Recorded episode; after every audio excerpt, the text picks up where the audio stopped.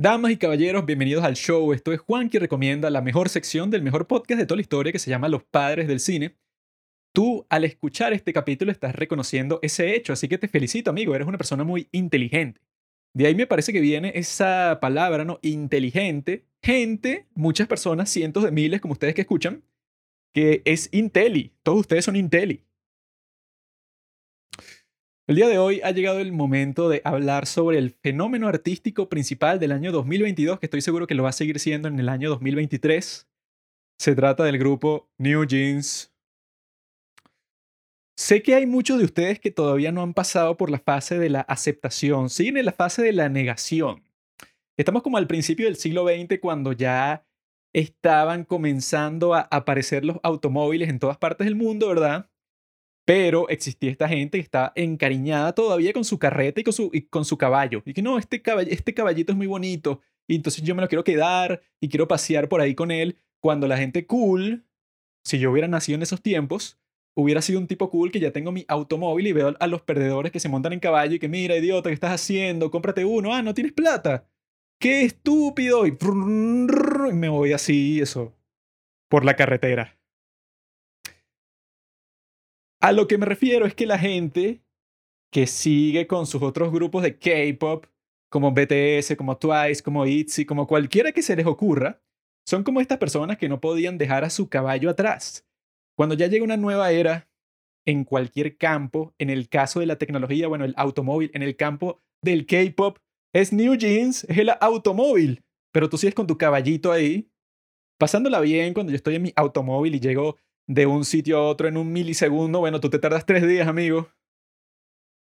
Cuando se reconozca eso, bueno, yo creo que la humanidad va a avanzar de una manera increíble. Soy chino. Ha llegado eso. ¿Cómo les voy a contar esta historia? De cuál fue mi origen en el mundo del K-pop y por qué el día de hoy ya he dejado toda esa historia atrás gracias a este gran grupo New Jeans. Pues se trata de que yo allá por el año 2020, cuando estaba empezando, bueno, el mayor desastre de toda la historia, que no lo voy a mencionar, que sea como Voldemort. En esos tiempos, bueno, yo estaba ahí, ustedes saben, tratando de encontrar cuál iba a ser la luz de mi vida ahora que todas las demás se habían apagado. Y encontré lo que se llama K-drama. Entonces yo comencé a ver varios, ¿no? Con mi hermano, ¿no? Que también está en este podcast. Y entonces con el tiempo me fui dando cuenta que las canciones de estos dramas eran muy buenas y busqué a los cantantes. La primera cantante que encontré era IU, que hizo una gran canción para este drama Crash Landing on You. Y entonces ahí fue que empezó eso, mi obsesión con toda esta música coreana, que es bastante buena. IU hasta el día de hoy, pienso yo, es la mejor cantante de la historia. Y entonces esta IU tenía un show de entrevistas en YouTube, bueno, lo tiene todavía el día de hoy, y ahí estaba entrevistando a ITZY, y yo me convertí en un fan de ITZY. O en un MITZY, así es que nos llamamos los fans de ITZY. Un grupo muy genial, con canciones muy especiales y que todas como que resaltaban, ¿no? O sea, porque ya yo había escuchado otras canciones de K-pop antes del mismo molde, pero yo creo que las de ITZY, bueno, fueron como que algo muy especial, ¿no? Para mí.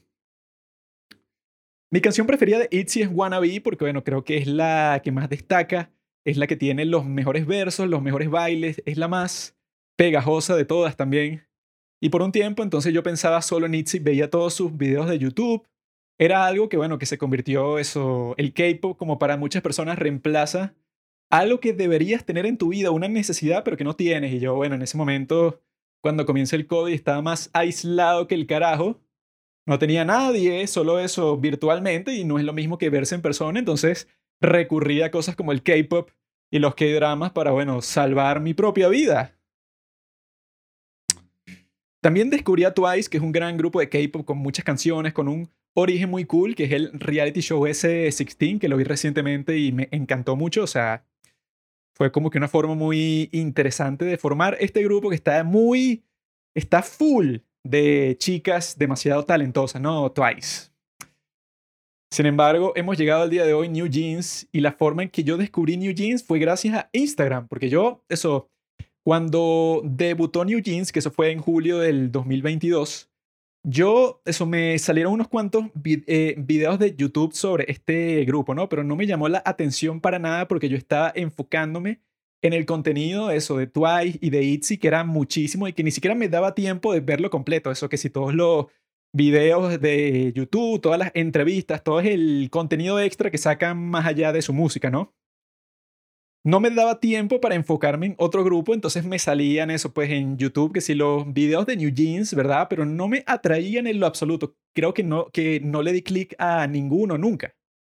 Hasta que en Instagram me comenzaron a salir reels de las coreografías, de los videos musicales, sobre todo por alguna razón de Herin, que es el miembro de New Jeans que tiene 16 años, que dicen que se parece un gato, me salía constantemente los reels de Instagram y yo estaba de que, ah, bueno, ¿qué es esto? Qué raro, o sea, me dio curiosidad. Eso fue, creo que a principios de noviembre. Y ahí poco a poco me fui convirtiendo en el fan número uno de New Jeans, amigos. Cuando ya el grupo tenía, ¿verdad? Eh, como cuatro meses de haber sido creado. Entonces, claro, como, como los estoy viendo desde el principio, eso crea como que un nivel de apego más grande que el que yo tenía con ITZY y con Twice. Porque esos grupos ya cuando los comencé a seguir, en el caso de ITZY ya tenían año y medio o dos años de haber debutado. Mientras en el caso de Twice ya tenían como 10 años de haber debutado, entonces bueno, como que yo me perdí mucho de ese crecimiento. Pero con New Jeans, ¿verdad? Yo que soy algo nuevo en este mundo del K-Pop, estoy llegando en el momento en que ellas han nacido como este poderío con esta, este fenómeno artístico que es muy difícil de comprender, porque en este momento la gente está entrando en pánico porque están en el número uno de todos, son el grupo más popular en este momento en Corea y esperemos que pronto en el resto del mundo. New Jeans. Y les puedo decir exactamente cuál pienso yo que es la razón por la cual han sido un éxito tan grande y tan rápido, porque dicen que normalmente para que un grupo adquiera una fanaticada del tamaño que ellas tienen el día de hoy, tienen que pasar mínimo como dos años. Eso es como que el estándar. Pero hay grupos como New Jeans y grupos como Blackpink que rompen el estándar y ya como a los tres meses han enamorado a toda la fanaticada del K-pop. Y yo creo que la razón principal con New Jeans se trata de la forma en que hicieron esas primeras canciones. Cuando ellas estrenan esas cuatro canciones que son High Boy, Attention, Cookie y Hurt, Resulta que con cada una de las canciones hicieron un video musical, lo cual no es la tradición en lo absoluto porque un video musical cuesta mucho dinero. Entonces lo que se suele hacer es que se hace el debut del grupo. Entonces sacan como dos o tres canciones al principio, pero se hace que si un solo video musical que sea el representativo del grupo, porque si hicieras muchísimos, te gastarías toda la plata del mundo. No contento con ello, en el caso de Hype Boy, hicieron cuatro videos musicales distintos de la canción porque es de distintas perspectivas porque son cinco miembros del grupo. Entonces, en esos cuatro videos distintos que hicieron, cada una de las chicas, excepto una que la juntan con, otra, tiene como que un amor distinto, ¿no? Un Hype Boy que la está tratando de conquistar. Entonces, en el, en el caso de Hype Boy, tenían esos cuatro videos y no solo esos cuatro, sino que luego sacan la versión que son solo ellas bailando en cada escenario distinto del video musical. También sacan eso, el detrás de escena. También sacan los vlogs que hicieron mientras lo estaban grabando, que ese particularmente fue grabado en Barcelona, que es mi ciudad preferida de todo el mundo porque mi hermana vive allá, entonces nosotros la hemos visitado dos veces. Y esas dos veces que he ido, bueno, esa se ha convertido en mi ciudad preferida del mundo. No es que yo haya visitado, no sé, 20 ciudades del mundo, ni siquiera, o sea, ni, no sé, ni 10 ciudades. Sin embargo, eso, todas las experiencias que yo tuve allá, eso, fueron bastante constructivas para mí. Y el hecho de que estas chicas, que son unos ángeles y unos demonios al mismo tiempo, hayan visitado la ciudad de Barcelona para grabar su primer video musical de High Boy, eso ha dejado bendita a esa ciudad. Es como si lo hubiera visitado el Papa. A ese nivel, o sea, que ellas hayan cruzado por esas calles y hay un montón de clips de ellas pasando por los mismos sitios por los que yo pasé. Si por la fortuna del mundo yo me las hubiera encontrado en ese trayecto, ustedes saben qué es lo que hubiera pasado, qué hubiera pasado ahí. Entre ellas y yo, bueno, yo simplemente me hubiera desmayado y luego me hubieran contado que las chicas se asustaron cuando vieron que alguien, bueno, perdió el conocimiento frente a ellas y ya. Eso es lo que pasaría, no pasaría más nada, porque yo soy honesto, yo digo la verdad, eso es lo que sucedería. Pero bueno, ellas también llamó mi atención eso cuando vi que grabaron ese de High Boy y parte del de Attention, que lo grabaron en Barcelona. Yo estaba que yo estuve en los mismos sitios que estas mujeres. ¡Qué emocionante!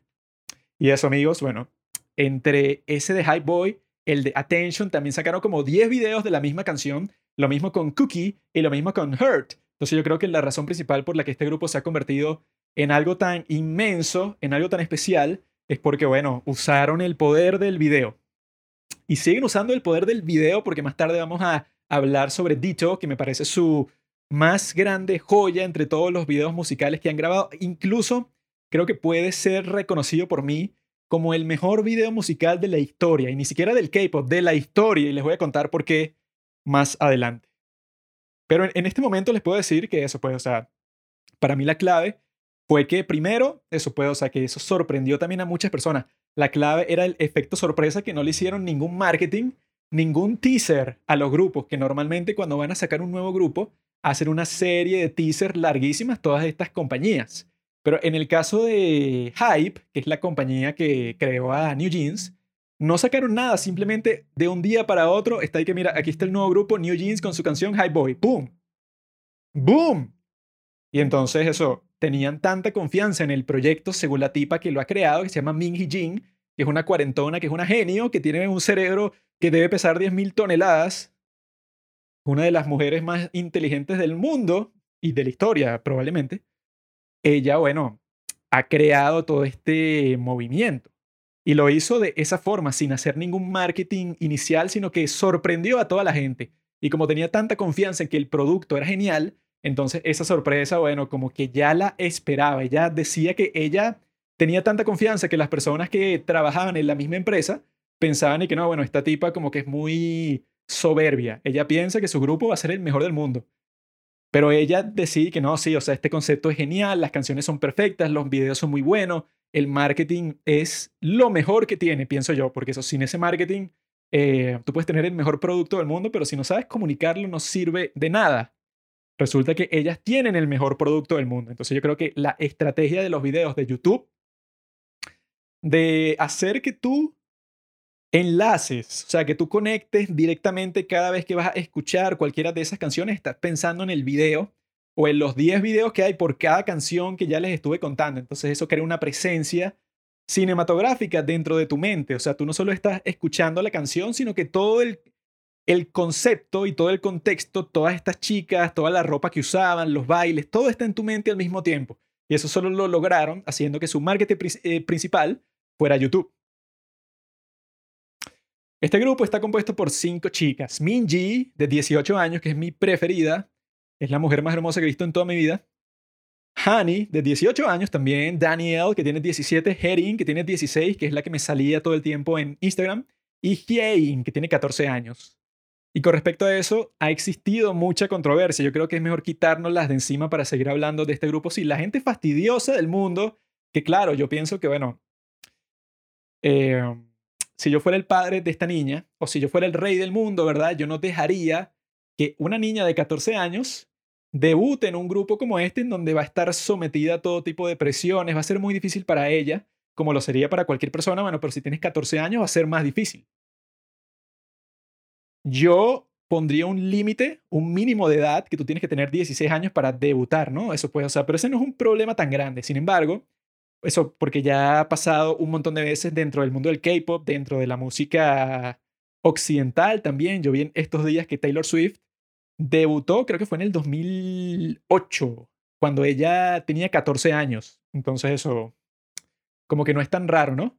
Pero la razón principal por la que ha existido una controversia es porque en la canción Cookie de ellas, hay una serie de letras que le llamaron la atención a muchas personas, sobre todo a personas en los Estados Unidos que dicen que están sexualizando a este grupo, ¿no?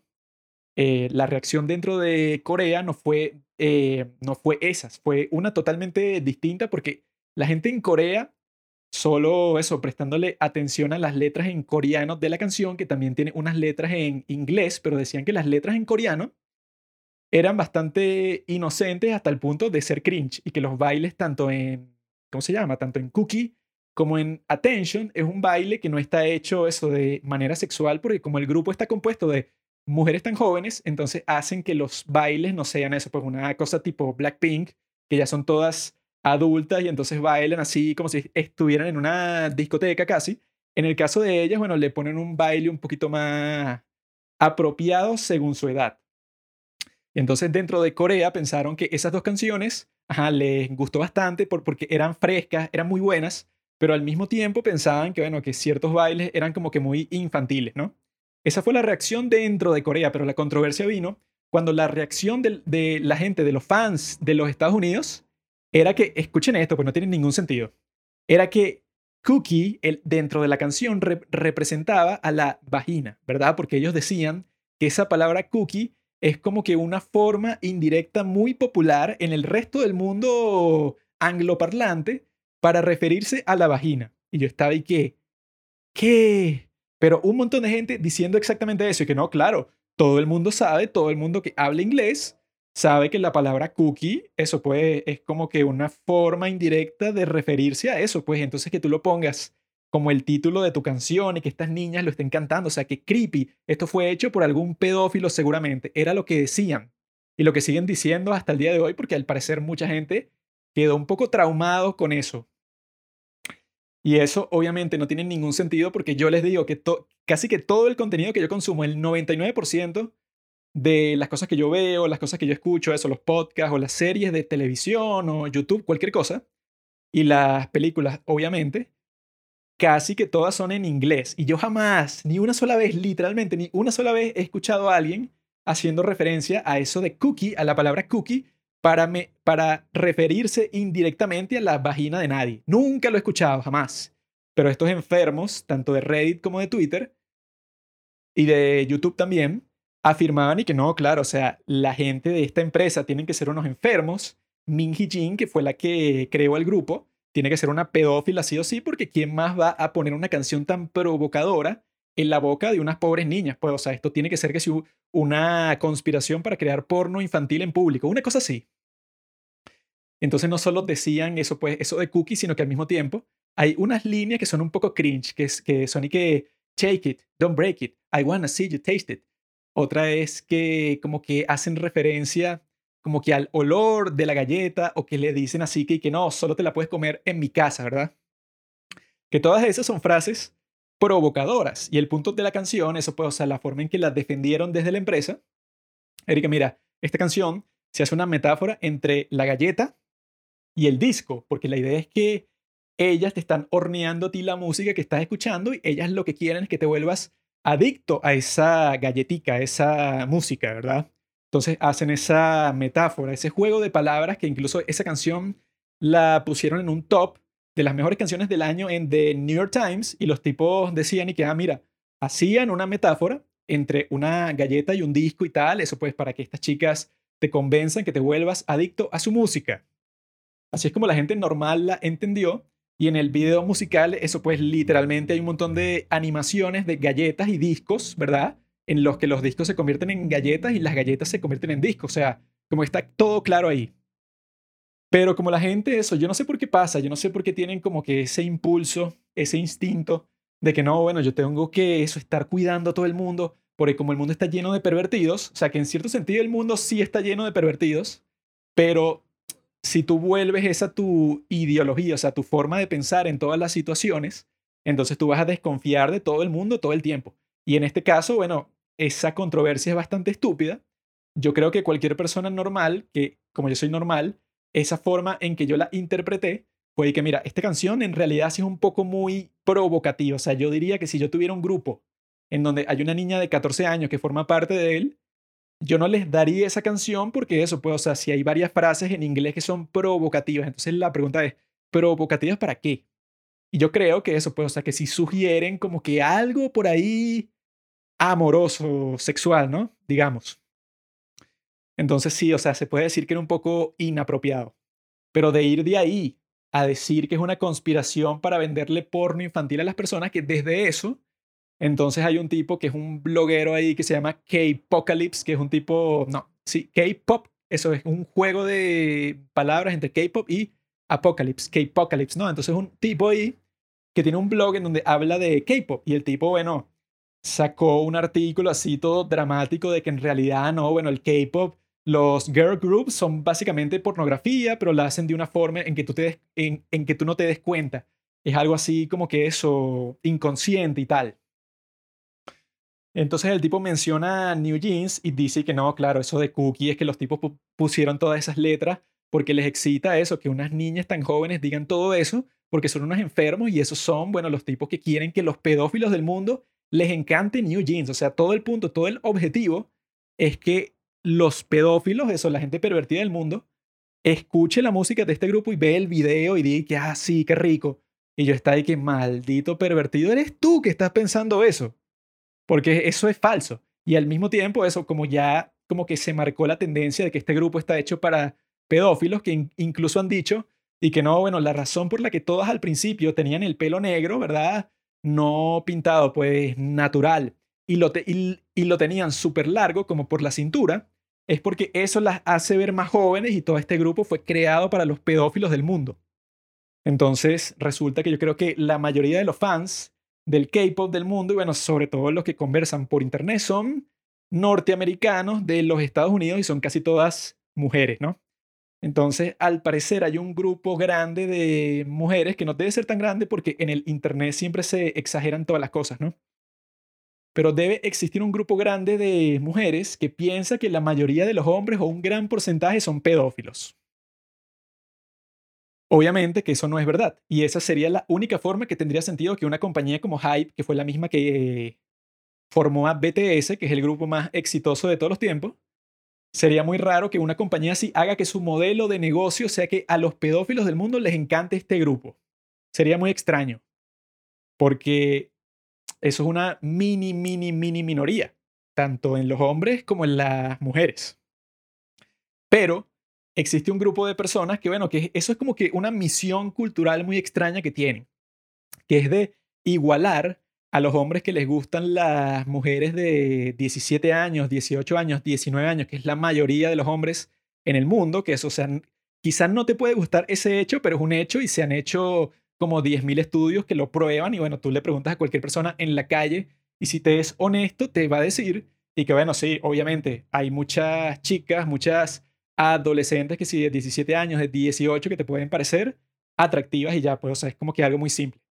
Pero el día de hoy existe como que un movimiento de personas que están tratando de igualar el hecho de que, por ejemplo, en mi caso me parece súper atractiva Minji de New Jeans, ¿no?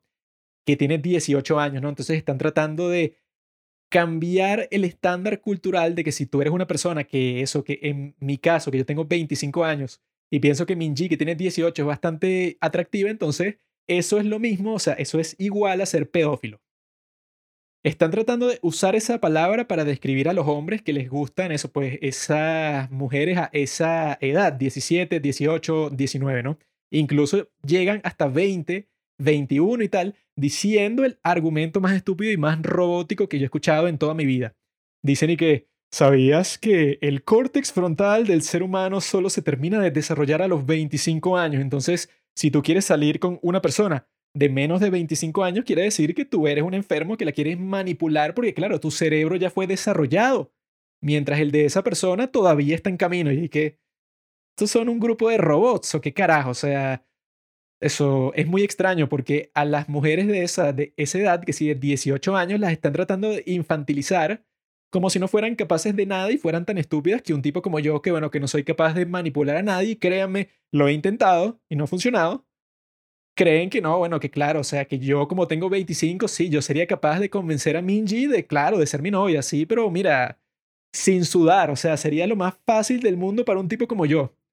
Obviamente, si me conocen a mí, sabrán que eso es mentira, porque yo he fracasado en mis intentos, bueno, con cientos de mujeres de todas las edades posibles, y no es eso, pues, o sea, yo no tengo unas habilidades de manipulación especiales por tener 25 años, ¿no?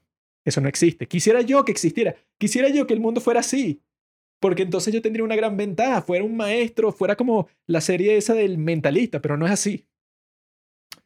Es muy raro, yo he visto, o sea, me he cansado de ver publicaciones en donde llaman pervertidos, pedófilos, enfermos, a tipos que simplemente les atraen las mujeres de esa edad. Que como ya les he dicho, hay unos estudios que, eso, que han hecho unas encuestas masivas por el mundo y que las han hecho 10.000 veces y con todas las muestras de hombres y en todas las circunstancias, en internet, en persona, en el laboratorio, en todos los contextos del mundo y la conclusión siempre es la misma, que a ninguna persona normal le sorprendería, que es que, bueno, a los hombres durante toda su vida le parecen muy atractivas las mujeres entre 20 y 25 años, ¿verdad? Y eso puede, o sea, no dejan fuera, eso, las dejan fuera a las de 19 y a las de 18 porque culturalmente es como que demasiado, ¿no? Pero eso, ¿qué diferencia hay entre la de 18 y la de 20? Yo creo que casi ninguna, ¿no?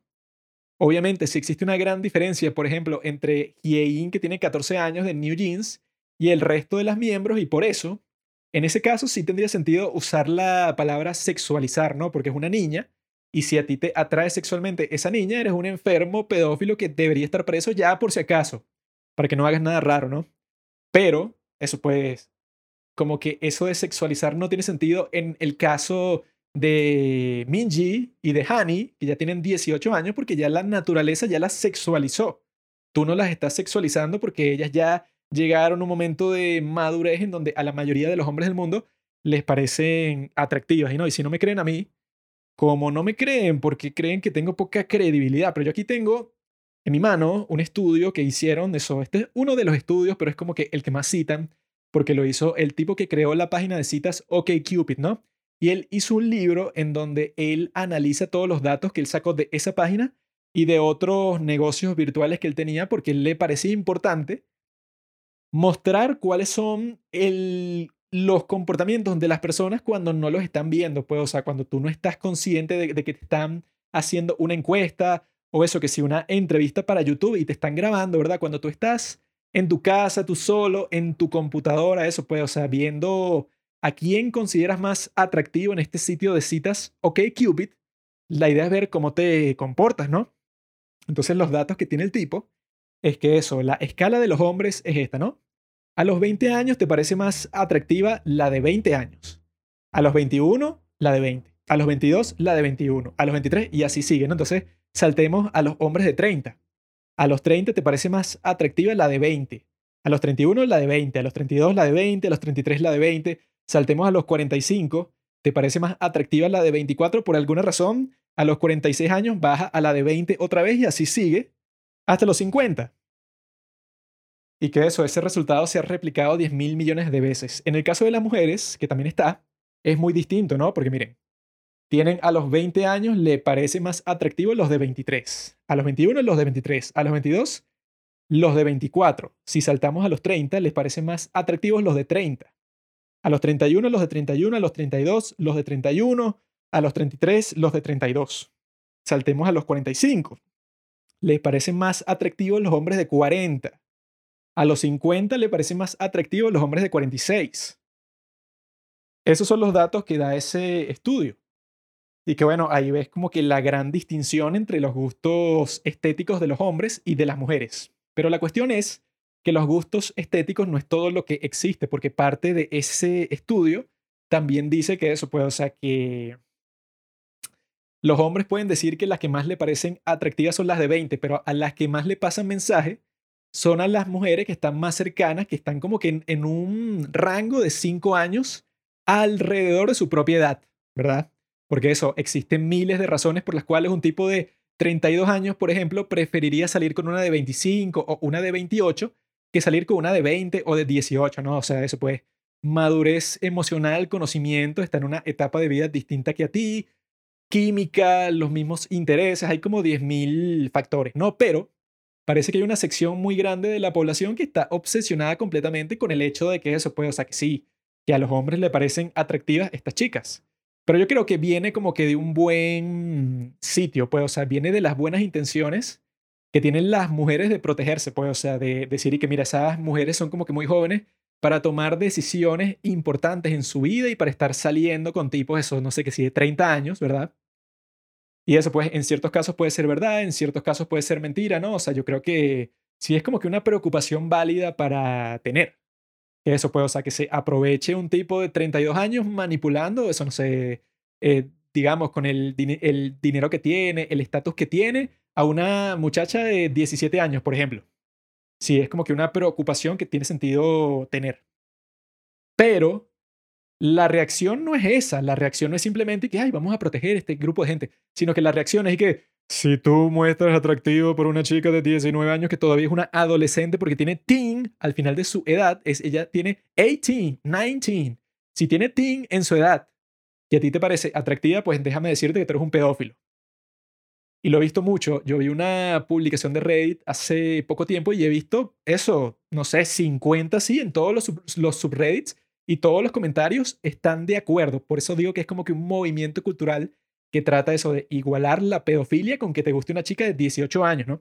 Este chico, este tipo de la publicación, el tipo publica que él estaba terminando de trotar por la calle, ¿no? Entonces él cuando terminó de trotar entró a un café y él ahí pidió un vaso de agua y él vio que una de las chicas que trabajaba ahí le parecía muy bonita, ¿no? Entonces él se puso a conversar con ella y eso, pero al parecer a ella no le gustó él, ¿no?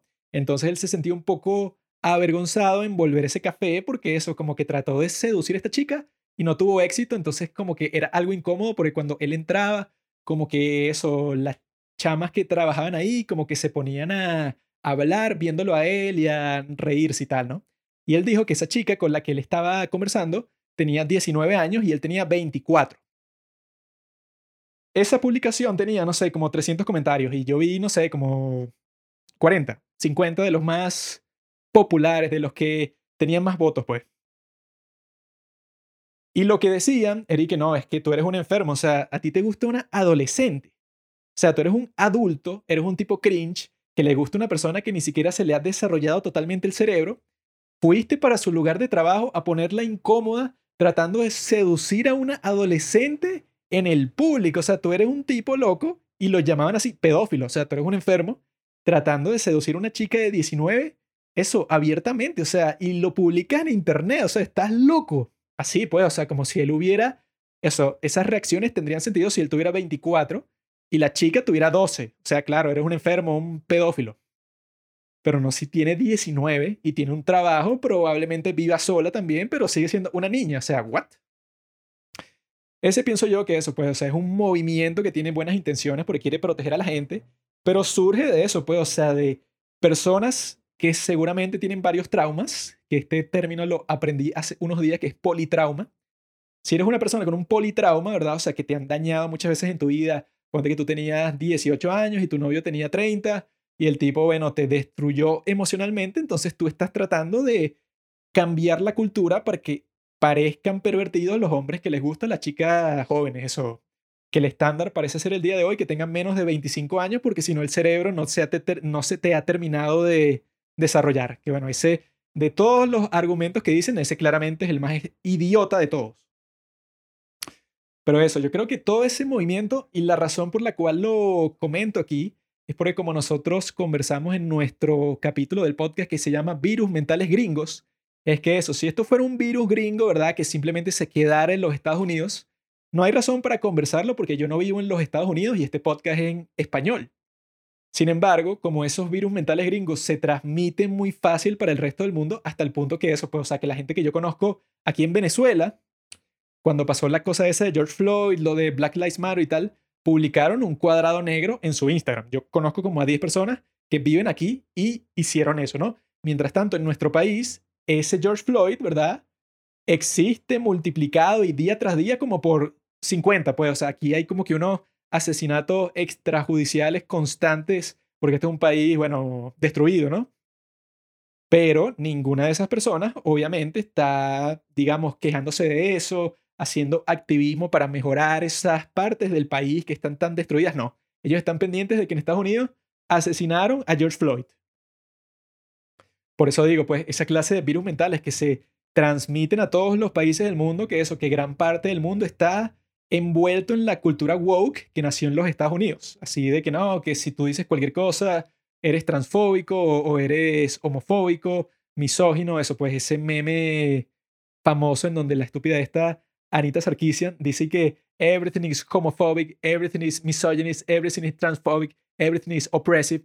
Esa clase de visión del mundo, pues en donde tú eres una víctima como de 100 factores al mismo tiempo, eres una eterna víctima. Entonces, tengo que comentar esto así porque como ese virus se esparce por el mundo, eso hay que dejar claro que es muy estúpido, pues esa clase de igualar, ¿verdad? que eso es lo que ha llevado a que este grupo de New Jeans haya enfrentado tanto odio de esos fans internacionales, porque dicen que dentro de Corea nadie pensó así. Y entonces esos gringos son como que tan presumidos, o sea, se creen tan mejores que los demás, que los tipos eso dicen y que no, es que los coreanos no se dan cuenta porque ellos le, lavaron el cerebro en su cultura. Como su cultura eso deja el sexo escondido, entonces ellos no se dan cuenta cuando pasan estas cosas pervertidas como las de la canción Cookie, o como dicen que en Hurt hay un bloguero enfermo, ese que nombré K-Apocalypse, que dice que no, esa de Hurt, claro. O sea, graban a las chicas en un close-up. Se les ve el rostro así muy de cerca.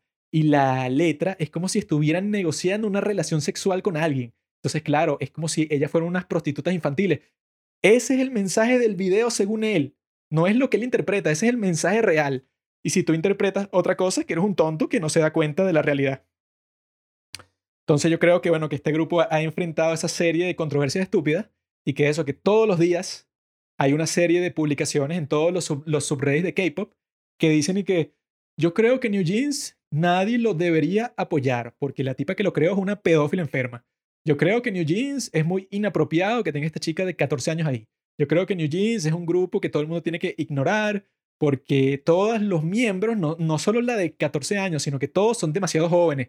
Así pues, es como que una campaña toda rara que le tienen y yo pienso que surge de ahí, pues, o sea, de ese movimiento que existía antes de decir que todo el mundo es pedófilo, cuando obviamente no lo es así. Pero bueno, yo creo que tienen buenas intenciones, así que digamos que estas personas que se comportan de esa forma no son malas, pero hay que estar claro que eso puede, o sea, que todo el odio que ha recibido este grupo viene de una fuente un poco extraña, que se relaciona también con algo que yo creo que muchas mujeres, que son la mayoría de las fans del K-Pop, no comprenden, y cuando se enfrentan a este hecho, como que entran en pánico y bueno, comienzan a inventar teorías así de que todo el mundo es pervertido.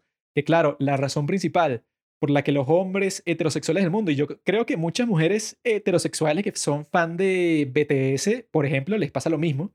La razón principal por la que siguen estos grupos de K-pop es porque los miembros del grupo son extremadamente atractivos.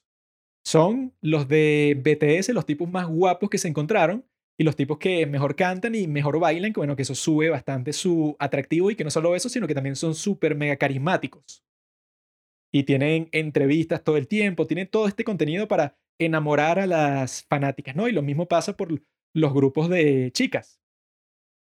El criterio para que tú seas idol de K-pop no es solamente cantes y bailes bien, sino que seas bastante bonita, pero eso, que seas que sí, una de un millón, pues, o sea, que seas una mujer que sea muy difícil de encontrar de lo hermosa que eres, ¿no? Ese es que sí, de los criterios principales.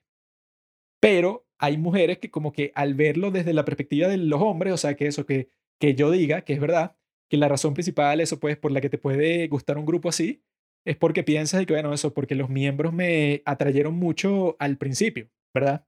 Entonces piensan que no, pero que eso lo diga un hombre significa que eres un pervertido, pues, o sea, tú estás escuchando la música no por las razones correctas, cuando yo creo que, bueno, la mayoría de la fanaticada de BTS Digamos que el grupo de BTS el día de mañana, por un hechizo mágico, todos los miembros ahora son gordos, mórbidos así y horriblemente feos. Pero siguen cantando igual y siguen bailando igual. ¿Ustedes creen que BTS seguiría teniendo la popularidad mundial que tiene? Que es que sí, el grupo número uno de todo el mundo.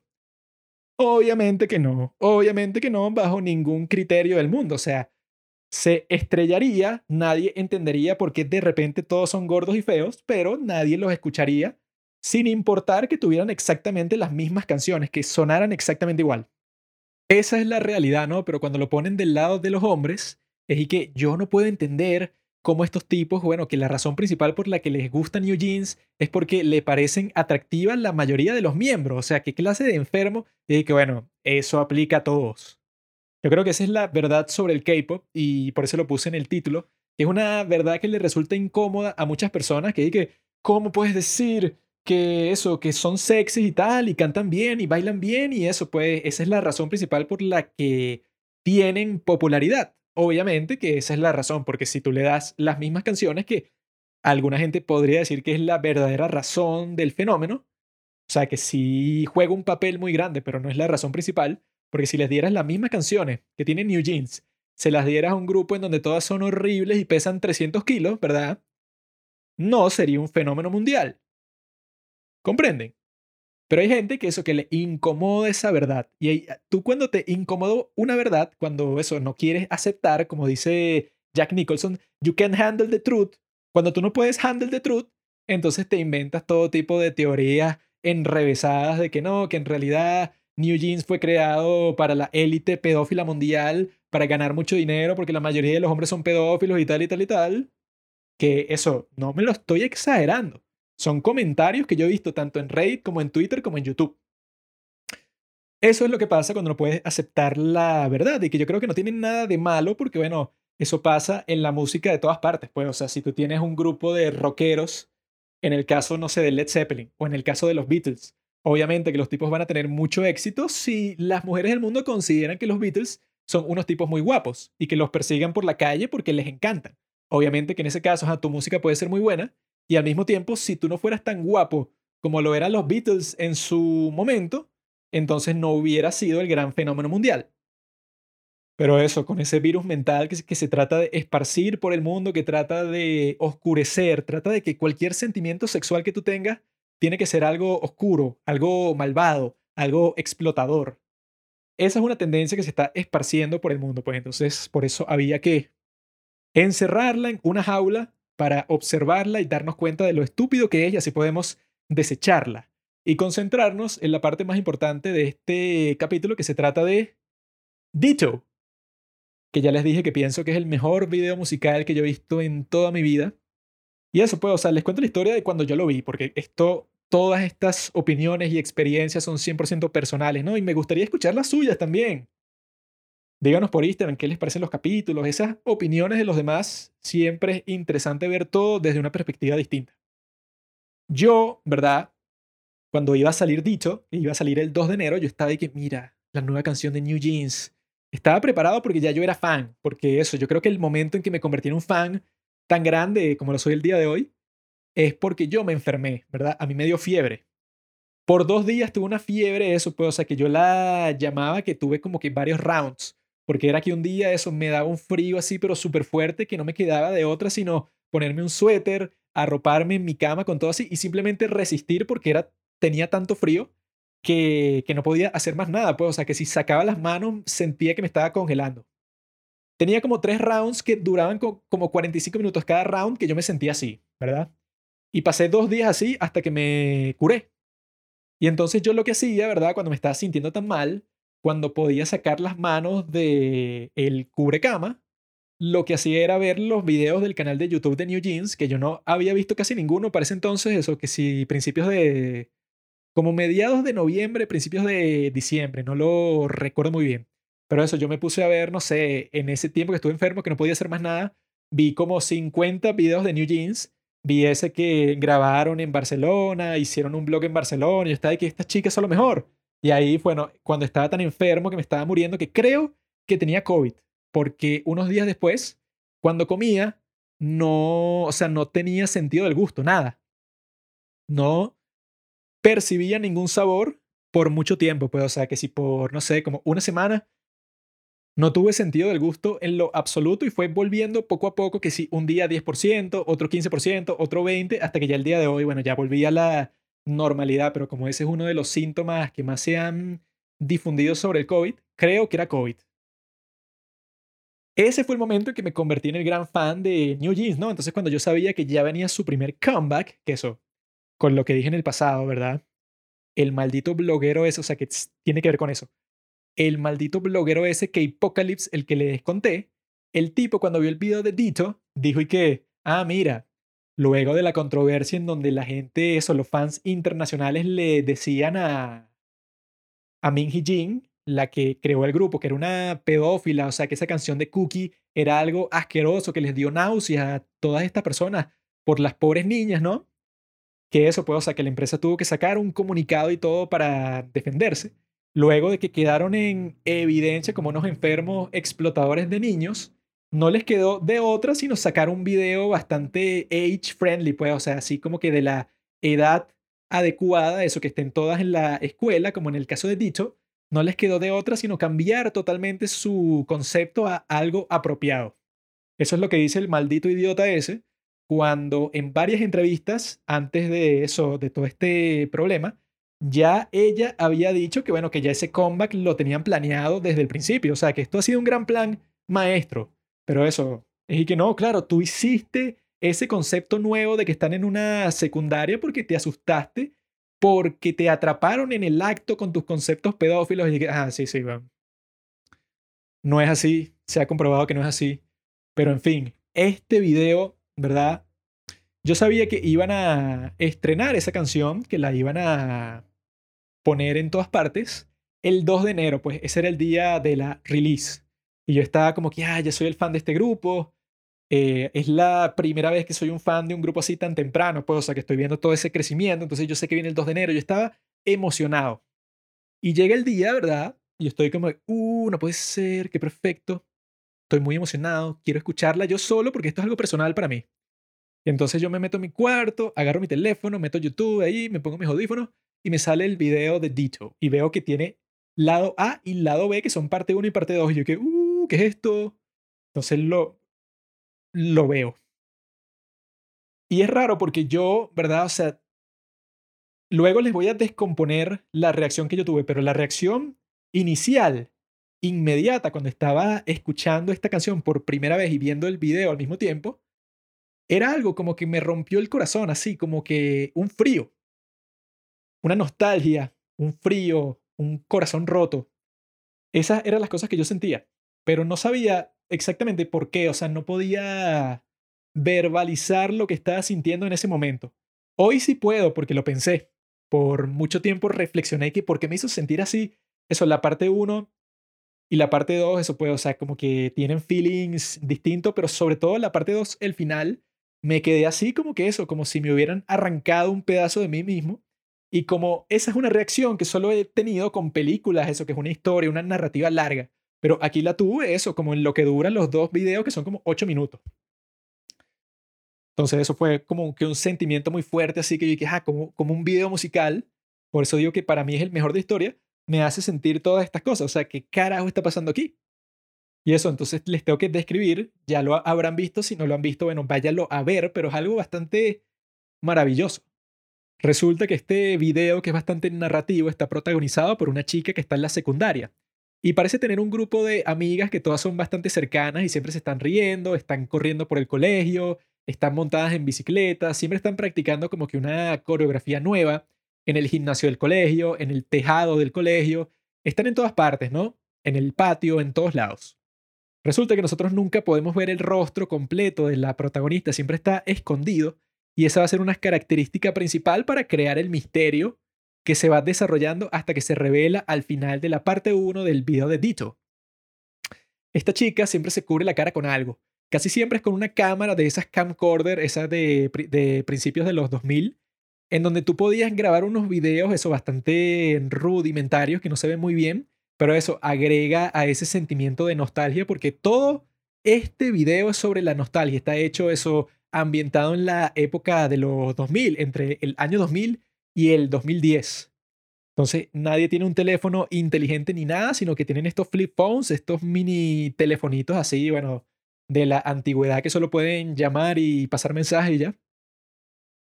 Están metidos en ese mundo, ¿no? Entonces ella siempre se está tapando la cara con esa cámara porque siempre está grabando estas chicas todas las coreografías, todo lo que están cantando, lo que están jugando.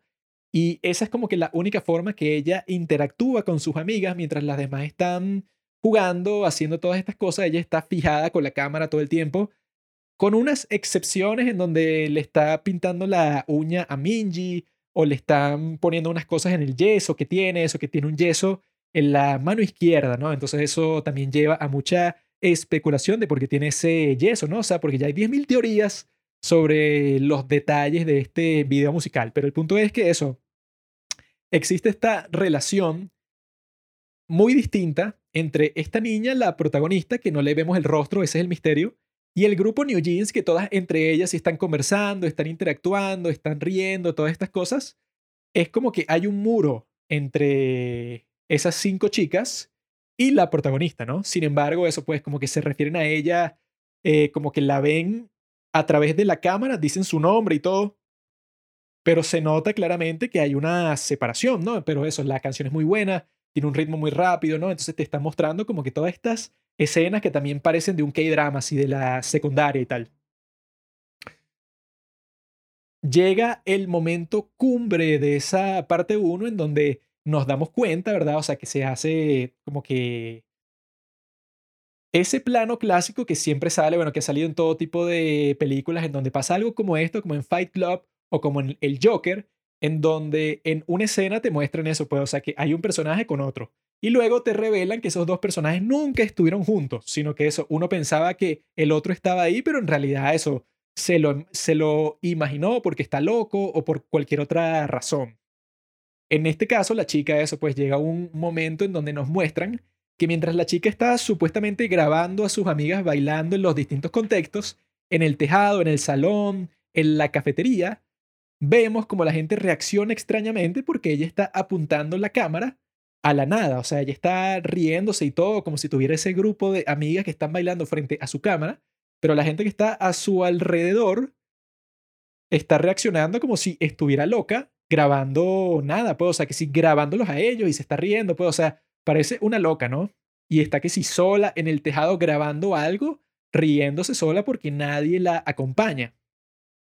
Y ese es el momento que nos damos cuenta de todo, que esta chica, bueno, se está imaginando que este grupo de mujeres son sus amiguitas.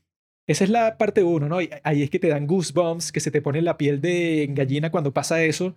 Porque eso, yo creo que todo está construido demasiado bien. Pues, o sea, hay algo que es como que difícil poner en palabras, de verbalizar así, porque es un sentimiento de eso, de nostalgia, de que hay algo frío, pero siempre hay un contraste de eso frío, o sea, con eso es lo que juega el video, de lo frío, ¿verdad? Que es cuando esta chica está sola, pero cuando está junto a estas otras supuestas amigas imaginarias de ella, que son las chicas de New Jeans, que todas son hermosas y siempre se, están riendo, cuando salen ellas existe como que la calidez, pues incluso con los tonos, eso de la cinematografía y con los destellos de los rayos del sol que vienen, solo aparecen cuando están ellas ahí riéndose todas juntas, ¿no? Cuando está la chica sola, la protagonista no hay ninguna luz, todo es gris, todo es frío.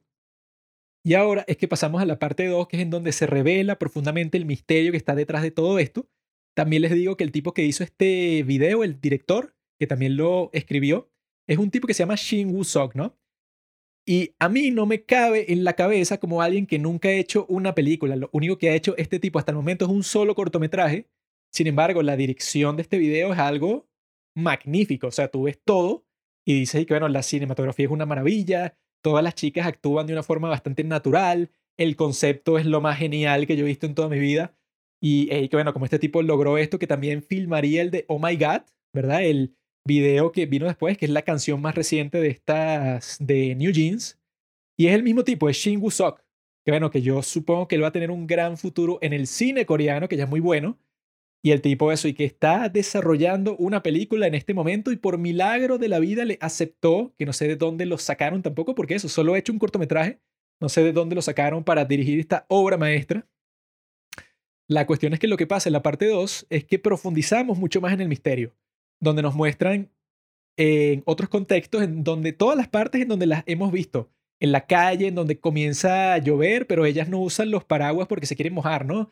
O cuando están corriendo por los pasillos. Entonces te muestran todas estas escenas y te muestran eso, el contraste, como que hay una interferencia con el video, se cuadricula y ves que no hay nada. O sea, que esta chica como que siempre estuvo grabando la nada, imaginándose que tenía en realidad estas amigas fantásticas te lo muestran más profundamente. Y entonces el clímax de esta parte, o sea, que continúa con la canción y todo, es que la chica está subiendo por una rampa que es para el techo del colegio y ella se pone en el borde y la cámara que estuvo usando durante todo el video la lanza por el borde. Y ves cómo cae y se rompe en mil pedazos y vas viendo cómo desaparecen, como que todos esos recuerdos falsos que ella tenía.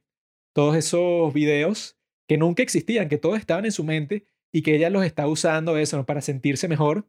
Eso hay como que unas tomas en donde te muestran el yeso, que vimos una escena en donde las chicas de New Jeans le escribían en todo el yeso. Y luego hay una toma en donde tú ves el yeso y no hay nada, está en blanco. También hay una escena, ¿verdad?, en donde esta chica está caminando hacia el estacionamiento, que es en donde están practicando su baile las de New Jeans.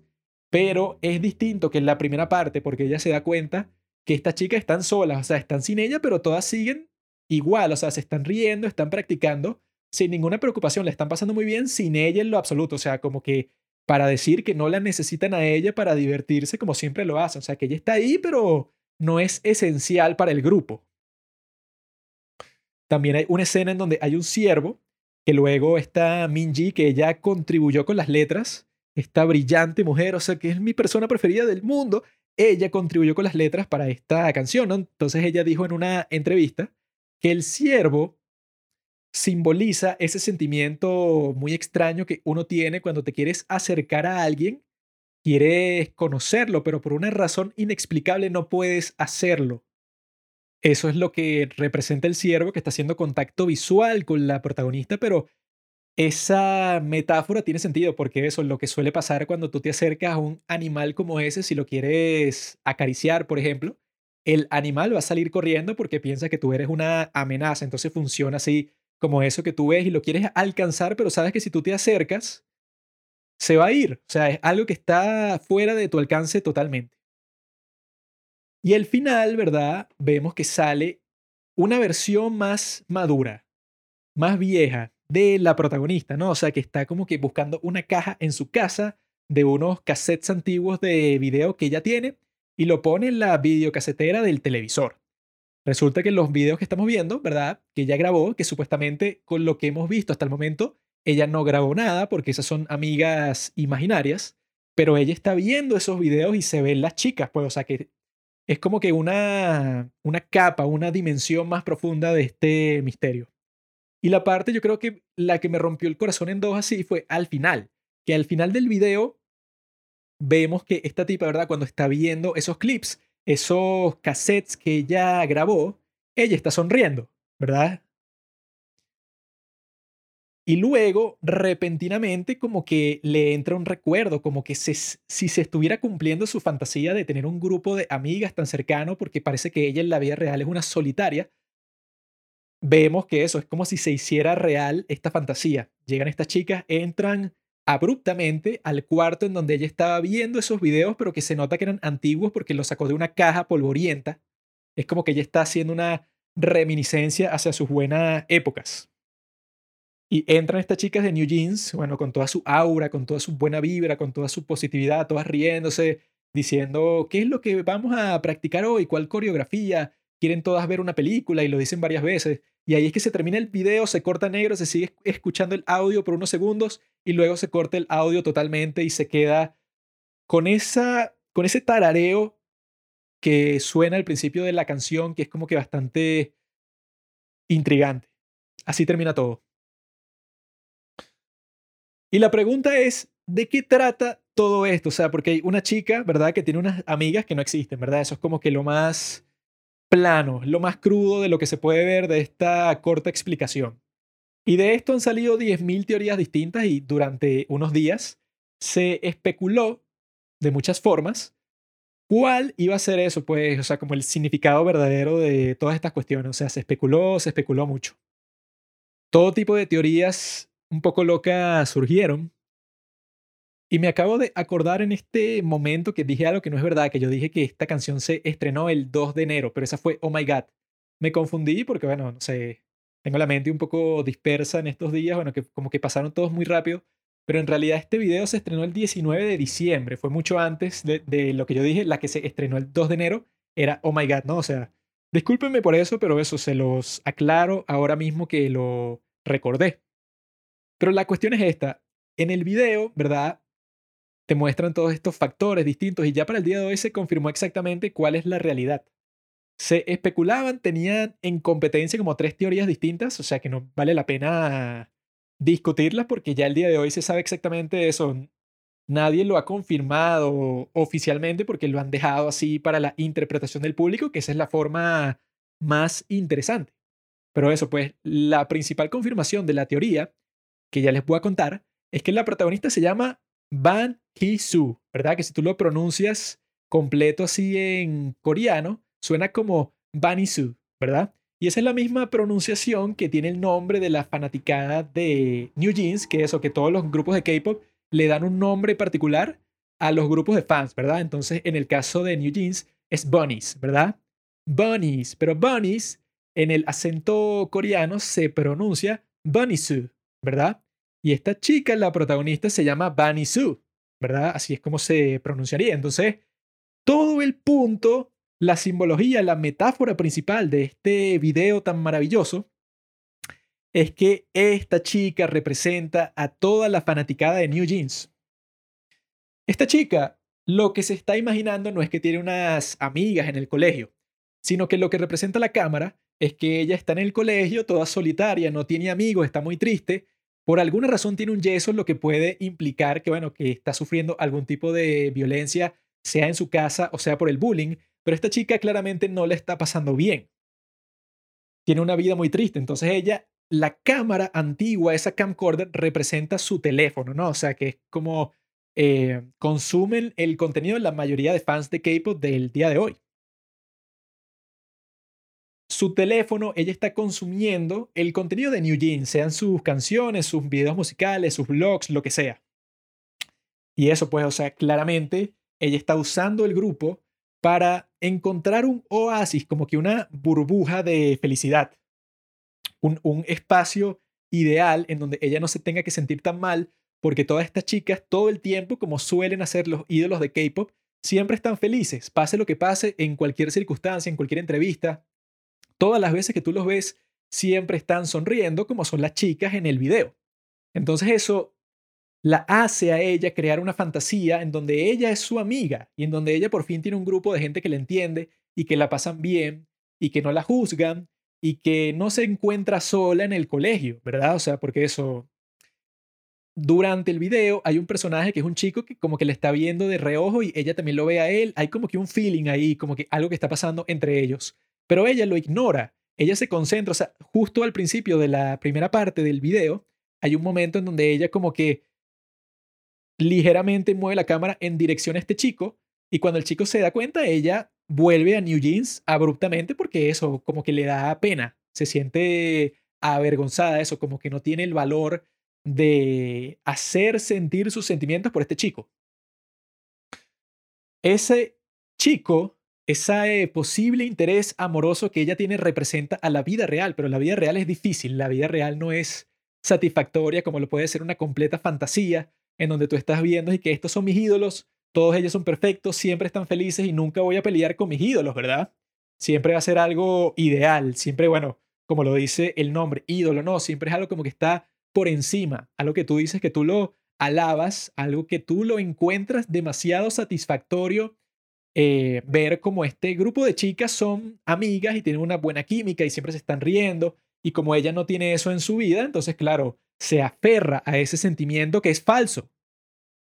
Y la revolución en su vida se da cuando ella lanza la cámara por el borde del techo del colegio, porque está dejando a un lado esa obsesión que tenía que no tiene nada de malo, que tú uses el K-pop como eso, como desde que salió el video, muchísimas personas han comentado en todas las redes sociales que bueno, que en realidad su relación con el K-pop era exactamente esa, que ellos descubrieron el K-pop en un momento muy bajo, muy oscuro en sus vidas, cuando estaban muy tristes, cuando no tenían más nada, cuando se sentían abrumados por la vida o cuando su familia estaba pasando por un momento difícil, cuando les estaban haciendo bullying, las estaban golpeando, algo así. Descubren un grupo de K-pop en ese momento. Y como su vida es tan terrible, pasa como cualquier otro tipo de adicción, que dicen que eso es la forma en que funciona cualquier adicción, sea un grupo o sea a las drogas, cualquier cosa, solo funciona cuando tu vida es tan terrible, o sea, que tú te sientes tan mal que cualquier cosa es mejor, cualquier experiencia, sea cual sea, o sea, eso, no sé, la cocaína te hace sentir algo que no puedes sentir en tu vida normal porque no hay nada que te cause felicidad, o sea, tú estás tratando de cambiar, alterar drásticamente el ritmo normal de tu vida porque tú odias el ritmo normal de tu vida. Eso es la piedra fundamental de cualquier adicción. Tú nunca te vas a volver adicto a, algo si tú en realidad tienes una vida plena. No una vida que parezca que está muy bien, sino una vida que tú mismo sientas profundamente que estás satisfecho. Una persona así nunca se va a volver adicto a nada. Pero las personas así son muy pocas en el mundo, que se sientan completamente satisfechas con su vida y que tengan una felicidad plena. ¿Quién es así? Quizá yo conozca a dos personas así, a más nadie. Pero la mayoría de la gente siempre está pasando por algo difícil, siempre está tratando de superar una situación. Y este es el caso de Bang y Su, que somos nosotros los que nos hemos aferrado a un grupo de K-pop para sentirnos mejor en un momento muy oscuro de nuestras vidas. Eso me ha pasado a mí. Me pasó durante el COVID, en donde claro, o sea, el aislamiento, el perder básicamente todas las cosas que tenía antes del COVID socialmente, las perdí todas, estaba saliendo con una chama, eso terminó. Eh, dejé de ver a mis amigos, dejé de ver a todo el mundo por mucho tiempo, porque claro, o sea, el confinamiento fue una cuestión de meses y meses y meses que parecía que nunca iba a terminar. Y claro, los K-dramas y el K-pop, no voy a decir que salvaron mi vida, pero sí, claro, o sea, tuvieron un efecto muy positivo porque yo me pude aferrar a un mundo ideal en donde yo puedo eso, por lo menos existir un tiempo así, creyendo que todo eso es real, en vez de tener que enfrentarme a mi realidad cruda, triste de estar encerrado en mi casa. Sin embargo, ¿qué es lo que nos dice el video con respecto a eso? Nos dice que tú, ¿verdad? Que eres un fan del K-pop, que estás obsesionado con esas chicas, eso no está mal en sí, o sea, eso te puede causar mucha felicidad y quizá te puede sacar de un hueco depresivo, emocional muy malo por el que estabas pasando.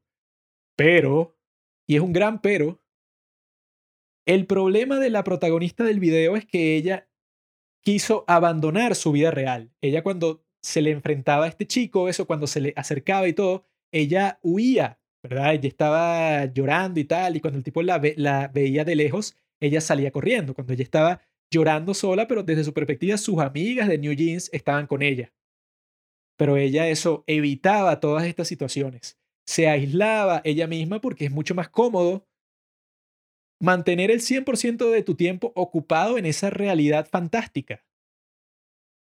New Jeans nos está advirtiendo a través de este video que no está nada mal que tú ames a este grupo, que tú te sientas muy feliz, que te cause felicidad este grupo. Eso no tiene nada de malo. El problema principal llega cuando esa es tu única felicidad en el mundo. Cuando tú llegaste al punto de que no encuentras felicidad en ninguna parte, a menos que estés viendo un video de YouTube de tu grupo de K-pop favorito, ese es el momento en donde todo se va al infierno. Eso es lo que quiere comunicar este video, porque al final ves que ella está viendo esos videos que ella tomó, o sea, que representan como que su pasado cuando ella era fanática de New Jeans. Y ella está sonriendo. Eso es como que esos videos le causaron felicidad a ella en un momento muy oscuro de su vida. No está mal, pero lo que revolucionó su vida, lo que cambió todo para siempre, es que ella decidió lanzar la cámara por el borde. Ella dijo, ok, esto me encanta, pero tengo que volver al mundo real. Entonces eso es lo que nos está advirtiendo Dito. Tienes que volver al mundo real, no te puedes quedar en ese mundo de fantasía, en ese mundo en donde, como dijo un youtuber que hizo un video sobre esto, que si tú buscas Dito Meaning en YouTube, eso puede, ser, no sé el nombre del youtuber, no lo recuerdo, es un tipo que hace puro videos de K-pop, pero si tú buscas Dito Meaning en YouTube, es el que te sale de, primero y tiene casi un millón de visualizaciones porque es un video muy bueno. El tipo dice que eso, pues que los ídolos de K-pop no son seres humanos. Tú la forma en que los percibes es de una... desde un enfoque en donde ellos nunca están tristes, nunca van a pelear contigo, nunca van a discutir porque tú no te comportaste de la manera que ellos creían que era la mejor. Eso nunca va a pasar. Ellos siempre se van a estar riendo, siempre te van a estar mostrando corazoncitos, siempre te van a estar diciendo que te aman. Es algo que no existe en la vida real. En la vida real ninguna relación es así. Por eso es que la gente se refiere a este tipo de relación como relación parasocial, que es una relación que suele mm, crear los fanáticos de una celebridad en donde la celebridad no sabe que ellos existen, pero ellos están completamente enamorados con la pasión de mil soles por esta persona. Eso es lo que llaman una relación parasocial. Y lo que te está advirtiendo este grupo es que, mira, eso no está mal, porque al fin y al cabo tú lo vas a crear, tú vas a querer involucrarte tanto con este grupo que tú quieres pretender que los conoces, pretender eso, no sé, buscar todos los detalles sobre su vida, todas estas cosas que hacen los fanáticos del K-pop. Pero la clave es esa. No dejes el paso más allá en donde abandonas el mundo real porque te sientes muy cómodo en el mundo ficticio que tú creaste. Eso fue lo que hizo la protagonista de este video, Bani Su. Y yo creo que eso es lo que tenemos que tener en cuenta todos. Porque eso, ese youtuber hace referencia a una frase que se usa mucho en el K-pop que se llama K-pop Save My Life en donde tú cuentas la historia de que no, que si no fuera por el K-pop, bueno, eso pues yo me hubiera suicidado porque estaba en un momento muy oscuro de mi vida. Entonces yo estoy 100% obsesionado con este grupo y nunca voy a cambiar porque eso, esto es todo lo que me da felicidad. Y la advertencia es esa. El K-pop o cualquier otro tipo de adicción, de obsesión, nunca puede ser lo único que te dé felicidad, porque ahí es donde la relación se convierte en una relación tóxica.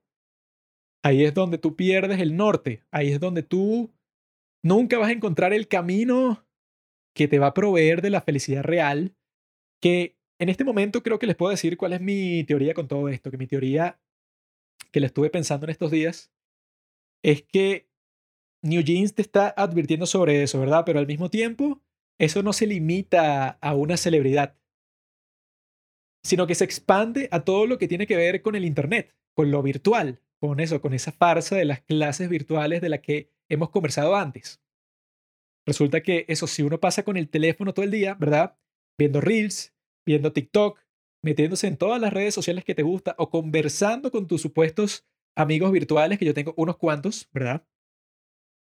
Esa es una realidad ilusoria, que no existe.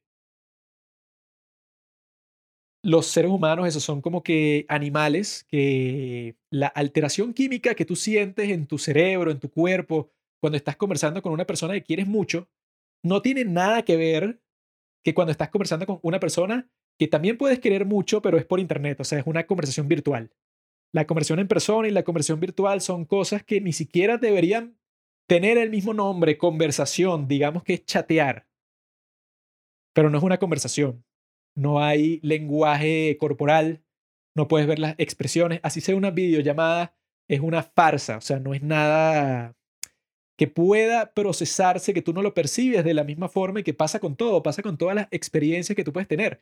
Pero el día de hoy, yo estoy seguro, estoy 100% seguro que existen muchísimas más de esas relaciones parasociales que relaciones reales, porque el día de hoy existe eso que se llama hikikomori, que ese es el nombre que le dan estos tipos en Japón, que simplemente nunca salen de sus casas, son unos tipos que se encerraron un día y eso solo es posible porque existe el Internet. Tú antes no te ibas a encerrar nunca en tu casa porque iba a llegar el momento que tienes que salir para hacer cualquier cosa, para trabajar. Ahora te puedes quedar en tu casa y trabajas igual. Te puedes quedar en tu casa y pides comida igual. Puedes sobrevivir. En el pasado no te podías aislar de todo el mundo porque no existían todas estas tecnologías. Y el día de hoy existen y como cualquier herramienta se ha usado de una manera terrible en todo sentido. Todos nosotros, eso yo creo que podemos hacer el experimento de que, bueno, pasa un día completo sin usar el teléfono, ni la laptop, ni servicios de streaming, nada. Solo interactúa con eso, con los libros que tienes en tu casa, con las personas que tienes a tu alrededor, con quizá puedes ver televisión o quizá eso, limítate a lo más mínimo, ¿verdad? Pero no uses el teléfono, no uses internet en lo absoluto. Si en ese caso, haciendo ese experimento de limitar tus experiencias virtuales por un día, te sientes miserable, que yo creo que sería el caso de la mayoría de nosotros, yo creo que yo me sentiría muy mal si no pudiera usar ni el teléfono, ni la laptop, ni nada en todo el día y solo me limito a las personas que me rodean, ¿verdad? Esa sería mi única interacción social y que en, en realidad es la única interacción social real que puedes tener, porque yo creo que las del Internet así te involucres mucho con una persona, que quizás nunca has visto, pero bueno, que tienes algo real con ella, creo que nunca se puede acercar eso pues a una relación real, o sea, es otro tipo de relación, pero que el nivel de intensidad no tiene nada que ver. Entonces, ese experimento yo creo que prueba que la mayoría de la gente el día de hoy, yo me incluyo ahí, tiene una dependencia con una realidad virtual que tú vas creando a través de todos estos algoritmos distintos de las redes sociales en donde tú te aíslas de las cosas que no te gustan. Tú simplemente, eso, solo veamos cosas como Tinder. O sea, tú juzgas a la persona, ¿verdad? O sea, que eso pasa en la vida real también, pero aquí es como que de una forma totalmente superficial. Tú la juzgas por una foto que se tomaron, por un selfie. Y ya dices, me gusta, no me gusta. También existen todas estas cosas y que no, las red flags. Yo tengo un criterio de que si tú, no sé, eh, no eh, te gusta esta película, pues entonces tú no eres una persona para mí. O sea, yo creo que el día de hoy todos nos hemos convertido así en unas personas muy caprichosas, en donde que no, yo quiero hablar con una persona así. Yo solo puedo tener un amigo que tenga todos los intereses que yo tengo, solo puedo tener una novia que le gusten todas las películas que a mí me gustan, y si la tipa le gusta algo que yo no conozco, bueno, que se vaya para la mierda. Creo que nos hemos convertido en eso porque el Internet, todas las opciones que tú tienes, te fuerzan a ese camino, a que tú digas y que mira, yo no tengo por qué tolerar un segundo de aburrimiento o de incomodidad, sino que yo puedo filtrar todas las cosas que no me gustan y simplemente disfrutar las que me gustan y que el mundo real que no se rige por tus preferencias caprichosas se puede ir a la mierda. Esa es la forma más cómoda de vivir y el problema es que cuando existe la opción más cómoda, siempre va a ser la más probable que tú vas a elegir. Pero como vemos con este video brillante, el mensaje que nos está comunicando a todos es que, claro, eso siempre es lo más cómodo, pero lo más cómodo a veces no es lo mejor para ti. En este caso, ella se deshace de lo más cómodo, que era mantenerse en ese mundo de fantasía, pero al mismo tiempo ella valora todo eso que vivió, porque he visto unas críticas contra este concepto en donde dicen que, ah, no, mira, en este video de New Jeans, ellos critican esos aspectos de las relaciones parasociales, pero al mismo tiempo siguen todos los clichés de el fanservice y de todas estas cosas que hacen exactamente para los fans del K-pop para que se apeguen muchísimo a un grupo. Y eso tiene sentido que lo siguen haciendo, obviamente, o sea, no es hipocresía de su parte, porque son una empresa de K-pop y les conviene que tú te vuelvas adicto a su contenido, porque eso significa mucho dinero.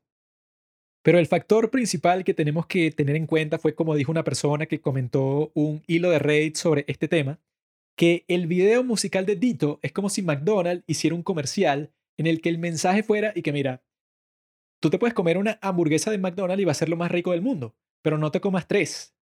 Porque si te comes tres te vas a acostumbrar a eso y en el poco tiempo vas a ser muy gordo y vas a ser infeliz por ser gordo. McDonald's nunca haría eso porque entonces está limitando el potencial de su negocio porque si la gente que se iba a comer tres solo se come una, te perdiste esas dos otras hamburguesas, te perdiste dos tercios de tu negocio. Entonces, lo que está haciendo New Jeans es súper valiente en este caso porque te está diciendo, mira, esta es la nueva droga, se llama New Jeans. No te vuelvas adicto, es una droga muy buena, es una droga muy chévere, la música es genial, ¿verdad? Pero no hagas que esto sea lo único en tu vida que te causa felicidad.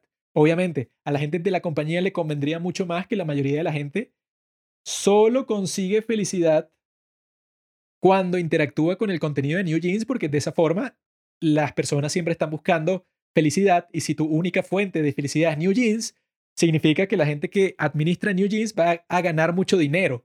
Pero con este video te están diciendo, mira, no te obsesiones, no te vuelvas adicto, por eso es malo para ti. Se están preocupando por ti, bueno, se están preocupando por nosotros, que somos los conejitos, los bunnies, que conforman esa audiencia tan genial. Yo creo que esa comparación es perfecta, la que hizo esa persona en Reddit, porque eso, eh, desde un punto de vista de negocio, no tiene sentido que lo hagan, pero lo hicieron porque esto es más que un negocio. Esto es arte. Y yo creo que esa es la mejor conclusión que se puede tener. Esto es arte. Y por eso es que me encanta tanto, por eso es que tuvo ese efecto en mí. Ahora, lo único que falta en este capítulo es descomponer ¿Por qué yo tuve esa reacción que me rompió el corazón de la nostalgia? ¿Verdad? Porque eso, por un lado, la razón fue toda esta cuestión que me sentí identificado como fan de K-pop con esta chica, que bueno, que eso usó el K-pop para buscar felicidad en un momento en donde no la encontraba en ninguna parte.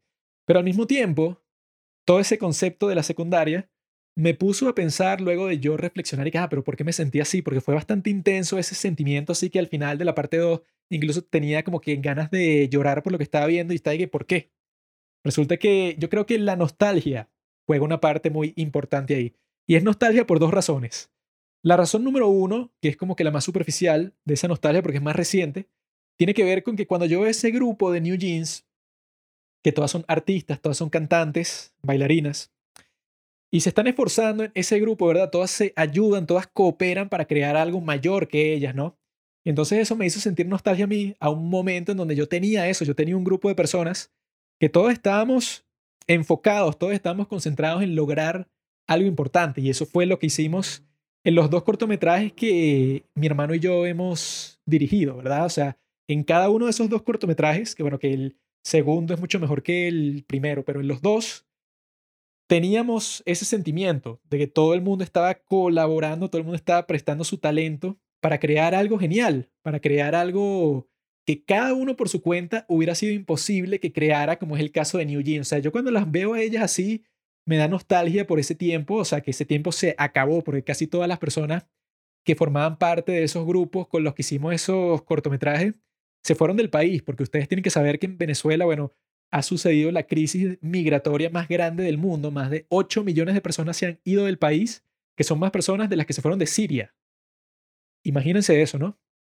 Y eso crea, claro, una descomposición social, una alienación de todas las personas que viven aquí, porque la mayoría de mis amigos se han ido del país. Entonces, claro, en ese caso son los amigos, pero eso, yo viéndolo desde esta perspectiva en donde todas estas chicas están ayudando, eso, tienen un grupo en donde son todas, digamos, se sienten felices porque están colaborando para crear arte, que eso es lo que nosotros tratamos de hacer con esos cortometrajes y ahora todos esos grupos desaparecieron, todos se han ido, todos los actores, todos los técnicos, todo el mundo, porque nosotros, bueno, ustedes saben que queremos ser directores de cine, pero si tú quieres en realidad crear una obra maestra de arte, en la mayoría de los casos, en estos artes colectivos, o sea, que no, que no es el caso de la pintura, por ejemplo, pero sí es el caso, bueno, que si, si tú quieres tocar una sinfonía, no la puedes tocar tú solo, ¿no? Si tú quieres hacer una gran película, jamás de los jamases vas a poder hacerla y que sea buena si no tienes a un grupo de personas involucradas, talentosas, que les importa muchísimo lo que están haciendo, que es lo más importante de su vida, lo que están haciendo. Yo creo que nosotros solíamos tener un grupo de personas así, pero ya no existe, ¿no? Entonces yo cuando veo ese video, yo pienso en eso y digo, coño, ellas, la, ellas tienen eso y yo solía tenerlo y ya no lo tengo. Esa es la razón superficial, pero la razón más profunda, porque fue hace mucho tiempo que me causó nostalgia este video, es porque yo solía estudiar en un colegio, ¿verdad? O sea, desde el preescolar hasta el último año de secundaria cuando me gradué ahí. Ese colegio solía estar compuesto, ¿verdad? Porque solía ser un colegio solo para mujeres. Y hace unos pocos años lo habían abierto por primera vez a los hombres, ¿no? Y me metieron en ese colegio porque era el que solía estudiar mi hermana mayor. Entonces, el resultado de eso, la consecuencia es que, por ejemplo, nosotros en un salón, que eran como 35 personas, habían como 7 hombres, ¿verdad? Y 28 mujeres creo que se pueden hacer una idea de la dinámica social que crea esas condiciones, porque yo desde eso, desde que estaba en preescolar, yo comencé a pensar, luego de ver este video y estar pensando, ah, ¿por qué me sentí así?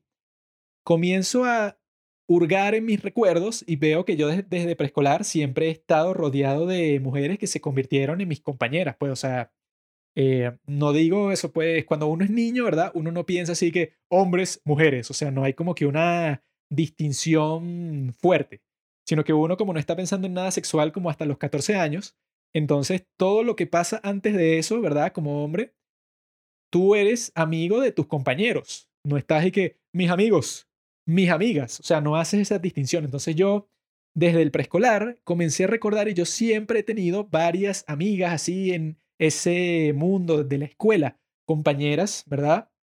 Eh, desde el preescolar, primaria, secundaria, eso, me puse a recordar esos primeros años de secundaria, que son los que tengo más frescos, y yo me la pasaba en esos grupos, o sea, yo conocía eh, eso, tenía una buena relación de compañerismo, porque nos veíamos todos los días, no solo con todas las chicas que estaban en mi salón, sino en las del otro salón, o sea, que eso eh, como que constituía un círculo social bastante grande que yo frecuentaba todos los días. Eh, eso, tenía muchos amigos también, pero eso, amigas por doquier, porque como les estoy diciendo, o sea, el, el equilibrio que solía existir era eso, 28 mujeres y 7 hombres en un salón viendo clase. Entonces yo, pensando en todo eso, yo estaba como que extrañando ese sentimiento que no sabía que extrañaba ni siquiera de estar rodeado de esa energía femenina, porque yo creo que es distinta. O sea, tú puedes tener amigos como los tengo el día de hoy, no, no tengo ni una sola amiga, porque claro, cuando pasa el tiempo ya tú divides totalmente eso, pues, o sea, tú dices que, bueno, mis amigas son estas, que bueno, que no son tan amigas porque me gusta esta y me gusta esta y esta, pero mis amigos, eso, pues, o sea, ya se vuelven como dos grupos de personas muy distintos. Pero al principio de la secundaria, que es lo que más recuerdo, cuando tenía, no sé, unos 12, 13 años, 14 años después, se sentía eso, pues, o sea, se sentía como que lo que veo en este video, que está eso, pues, como que esa distinta forma que tienen las mujeres de interactuar, ¿verdad? O sea, yo creo que hay un encanto particular que ningún hombre tiene, pase lo que pase, que las mujeres sí lo poseen, ¿no? Entonces yo me estaba recordando eso, pues, o sea, que yo me la pasaba, tenía una confianza muy grande con todas estas chicas, hacíamos eso, pues, que si los proyectos del colegio juntos, yo iba para sus casas, o sea, era una relación bastante chévere pienso yo, ¿no? Entonces yo en cierto sentido estaba extrañando eso, o sea, esa parte platónica completamente, esas relaciones, esa energía distinta que te comparten, que interactúan las mujeres contigo. Pero eso, pues, o sea, que yo tenía eso enterrado, no lo tenía muy presente en mi mente, pero poniéndome a pensar eso, mis amigas así de ese tiempo, recuerdo que tenía una que se la pasaba haciendo cómics, pero con los personajes que eran las personas del salón, entonces ella si pasaba algo gracioso, no sé, que si una discusión con un profesor, ella hacía un cómic de eso y eso dibujaba a cada persona de una forma muy chistosa y luego le mostraba la interacción, eso, pero con un montón de chistes y con un montón de dibujitos y detalles. Pasaba esa hoja por todo el salón y era muy chistoso, pues, o sea, eso es algo que obviamente el día de hoy es imposible de recrear, pues, o sea, como que esa inocencia, esa confianza, sí. Al mismo tiempo, una de las cosas principales, uno de los beneficios principales, que no sé por qué, pero las mujeres siempre se tomaban más en serio las clases, pues, o sea, las primeras notas, que si el top 10 eran 10 mujeres, ¿no? Entonces, los idiotas de mis amigos como que no comprendían que si tú vas a hacer un trabajo en grupo, sobre todo si es algo fastidioso así tipo física, química y tal, que te mandaban a hacer unos informes con un montón de datos y un montón de experimentos fastidiosos, lo que hacían mis amigos es que, bueno, se juntaban todos ellos en un grupo de puros idiotas como yo que nadie quería hacer nada y no se tomaban en serio la cosa y al final sacaban que sí 10, o sea, que es la nota mínima para pasar. Mientras tanto yo, que conocía a todas las chicas del salón, yo me metía en el grupo en donde estaban las más inteligentes, ¿verdad? Y mi único trabajo en ese grupo iba a ser hacer los chistes, porque yo siempre he sido como que el payaso de la clase, pues el tipo que siempre está haciendo como que un comentario estúpido durante, no sé, un momento absurdo de la clase y así todo el mundo se ríe porque eso pues como que me atrevía a, avergonzarme quizá frente al profesor y frente a los demás, eso pues, o sea, porque muchas veces las cosas que decía no daba risa, pero las veces que daba risa era como que, oh, sí, qué cool, eso pues, o sea, como que te creas una buena reputación entre la gente del salón que quizá no te conoce mucho personalmente, pero sabe que tú eres el tipo de los chistecitos, ¿no? Entonces yo me metí en esos grupos eh, de esa forma, porque eso, como yo medio conocía a casi todas las chicas del salón. De esa forma, porque existía como que esa confianza de que nosotros llevamos estudiando juntos que si por 10 años, pues entonces no existía como que una barrera así que voy a hablar con una mujer, sino que, que bueno, o sea, son mujeres, pero las llevo conociendo desde hace mil años, entonces existía una confianza muy fuerte ya, ¿no? Incluso en una de esas veces que me puse con un grupo de las chicas más inteligentes, ¿verdad?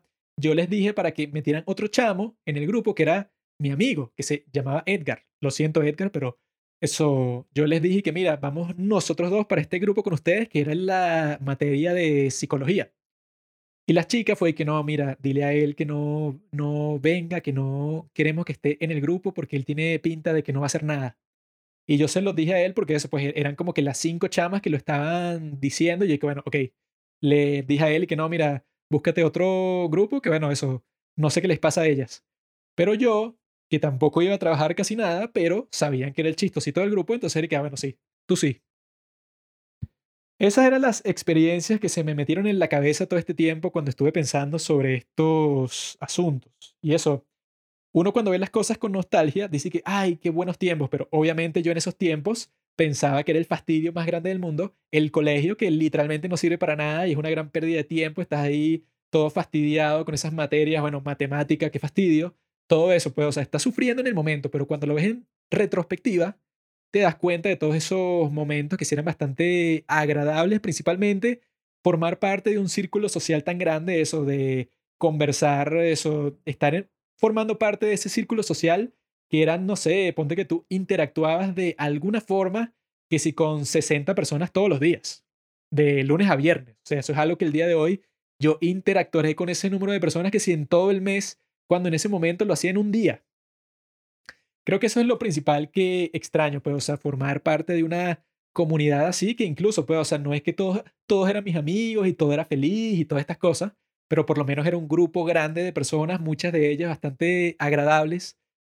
Y eso, lo principal para mí es lo que se ha perdido el día de hoy.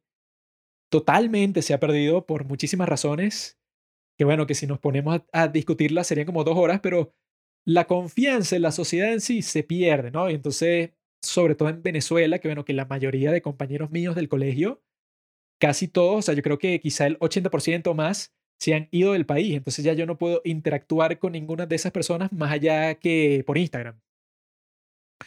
Entonces, normalmente, en una sociedad que no esté tan jodida como esta, tú pasas el resto de tu vida, digamos, frecuentando los mismos grupos sociales que tú habías creado antes, ¿no?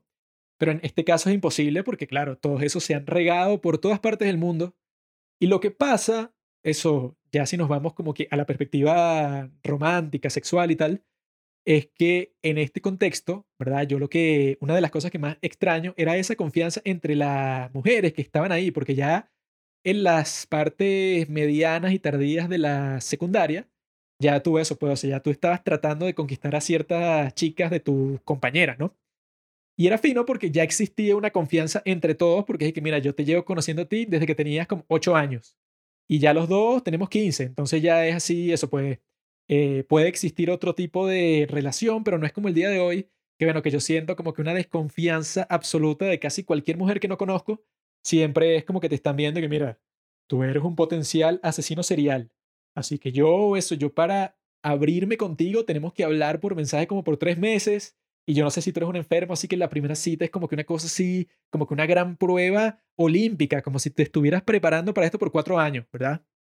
Mientras tanto, en el pasado, Eric, bueno, las primeras citas, entre comillas, pasaban en el mismo colegio. Eso que no eran citas como tal, pero era como que el momento en donde tus amigos y sus amigas se daban cuenta que existía un feeling ahí y los dejaban solos y ustedes paseaban por ahí en el recreo o en cualquier momento libre que tuvieran y ya eso constituía como que la primera vez que conversaron por un rato solos, ¿no? Y eso pasaba, eh, no voy a decir constantemente porque no soy un Don Juan, pero pasaba regularmente. Mientras el día de hoy, eso pues, si, si es una cuestión 10 mil trillones de veces más complicada, que es como que no, bueno, esta persona, quieres conversar con ella, bueno, tiene como mil escudos, mil muros frente a ella, eso antes de conversar contigo y que normalmente eso es un proceso, eso de descomposición social, que se han hecho como 10 mil libros sobre esto, que está pasando en todo el mundo, sobre todo por eso, por el Internet. Porque tú como por el Internet puedes filtrar exactamente a las personas que quieres conocer. Eso hace que tú en la vida real, cuando estás en el mundo, cuando estás en la universidad, que es en donde yo he conocido a más personas, tienes un escudo, tienes un muro frente a ti porque no tienes el filtro que tienes en el Internet. En el Internet tienes más confianza con la gente porque eso, tú escoges a quién responderle, por ejemplo. Pero en la vida real tú no escoges a quién responderle. Entonces cuando alguien te habla, pones un muro extra porque te da miedo que esta persona no sea alguien de tu agrado. Eso es algo que quizá podría pasar antes también, pero ahora es más intenso porque tienes una opción en donde nunca te tienes que sentir incómodo porque cualquier persona que tú vayas a conversar, como en el caso de Tinder, primero tiene que haber un match, luego tienen que conversar, luego de conversar tienen que ver en qué momento se van a conocer, o sea, es un proceso lentísimo cuando eso, yo creo que extraño mucho en el colegio eso. En el bachillerato, que sí se llama en Venezuela, pero en la secundaria, en el resto del mundo, que este Pablo dice que no, este tipo, refiriéndose a mí, tuvo sus mejores momentos en la secundaria y como que no lo deja atrás, pues, o sea, como que siempre está pensando en eso. Que no siempre estoy pensando en eso, pero es verdad que antes, pues, o sea, yo no sé, cada año escolar tenía como tres o cuatro chicas que yo estaba viendo cómo conquistarlas y eso era un proceso muchísimo más rápido y conveniente. Eso, tú alguna cita ibas a tener durante el año, eso fuera del colegio, algo iba a pasar en una fiesta, una cuestión así. Siempre existían como 15 oportunidades distintas durante el año para que tú, bueno, ves quién seduce y como las estás viendo todos los días, entonces es algo que, bueno, algo tiene que pasar sí o sí. Recuerdo una de esas historias que yo estaba en los primeros días del noveno grado, que es el que está justamente en el medio del proceso de la secundaria, ¿no? Eran de los primeros días, ¿no? Entonces estaban nuevas en la secundaria las chicas que, eso, que estaban en séptimo grado, que es como el primer año, ¿no? O sea, que tenían dos años menos que yo. Y entonces nosotros nos pusimos a conversar, un pana y yo, que se llamaba, bueno, se llama porque no ha muerto, JJ, ¿no? Este tipo, Juan José. Yo estaba conversando con ese pana y con otras dos chamas que nos encontramos en el recreo que como que nos estaban viendo jugando fútbol y nos pusimos a conversar con ellas, ¿no? En el recreo. Y al final del día, ¿verdad? Este pana me dice de una forma muy chistosa, así, porque me suena como a ese capítulo de South Park en donde Butter se convierte en un chulo y entonces está tratando de hacer que todas las chicas se conviertan así en prostitutas, ¿no? Me suena eso porque el tipo me lo dijo como que con mucha confianza, sí, pero también como que callado, como si fuera un trato así que él me consiguió. Y que mira, ¿te acuerdas de las chamas esas con las que estábamos conversando en el recreo? Y que, ¿cuál? Y que no, sí, esas de séptimo grado y tal, las que están nuevas. Y que, ah, sí, sí. Él que, bueno, una de esas me estaba preguntando a mí que dónde estabas tú porque ella quería conversar contigo porque quiere que le des tu número. Y que, ¿qué? Y que, ¿en serio? Era conmigo. Y dije sí, sí, ella dijo que quería conversar con el alto. Ella está ya esperándote en la salida del colegio. Obviamente que ese fue el mejor momento de toda mi vida hasta ese momento y hasta el día de hoy. Yo tenía 15 años, o sí, o sea, 15 creo. Y ella debe haber tenido 13 años, 14 años, no sé. Pero era que si la chica más bonita de todo ese año, bueno, que el día de hoy, bueno, está requete buena, tiene no sé cuántos años, 23. Eh, Pero eso, que en ese momento, cuando este chamo me dice eso, yo me quedo como que, ¿qué? ¿Es en serio? O sea, eso nunca me ha pasado otra vez, obviamente. Que eso, pues, que existe como que esa confianza así. No existe eso, la desconfianza que yo experimento constantemente hoy de que todas las mujeres creen que tú eres un asesino serial, sino que en ese momento yo dije, ¿en serio es tan fácil? O sea, la conocí hoy por primera vez y me pide el número ella a mí. Y está ahí que, ¿what? Y bueno, salí del colegio, ella estaba ahí esperándome a mí, ella me dio su número y tal, y yo lo guardo y conversamos por mucho tiempo, pero claro, ella, eso, teniendo 13 años, 14 años, yo 15 años, eh, trato de salir con ella para algún sitio, pero sus padres no la dejan ir a ningún sitio, y eso como que se congela ahí, o sea, no se concretó nada, ¿verdad? Más tarde, en ese mismo año, el mismo chamo ese que estoy diciendo que me habló a mí como si fuera un chulo que me hubiera cuadrado a una mujer, el chamo como que intentó salir con ella, ¿no? Pero él se chocó con el mismo muro que me choqué yo, que era que sus padres no la querían dejar salir a ningún sitio.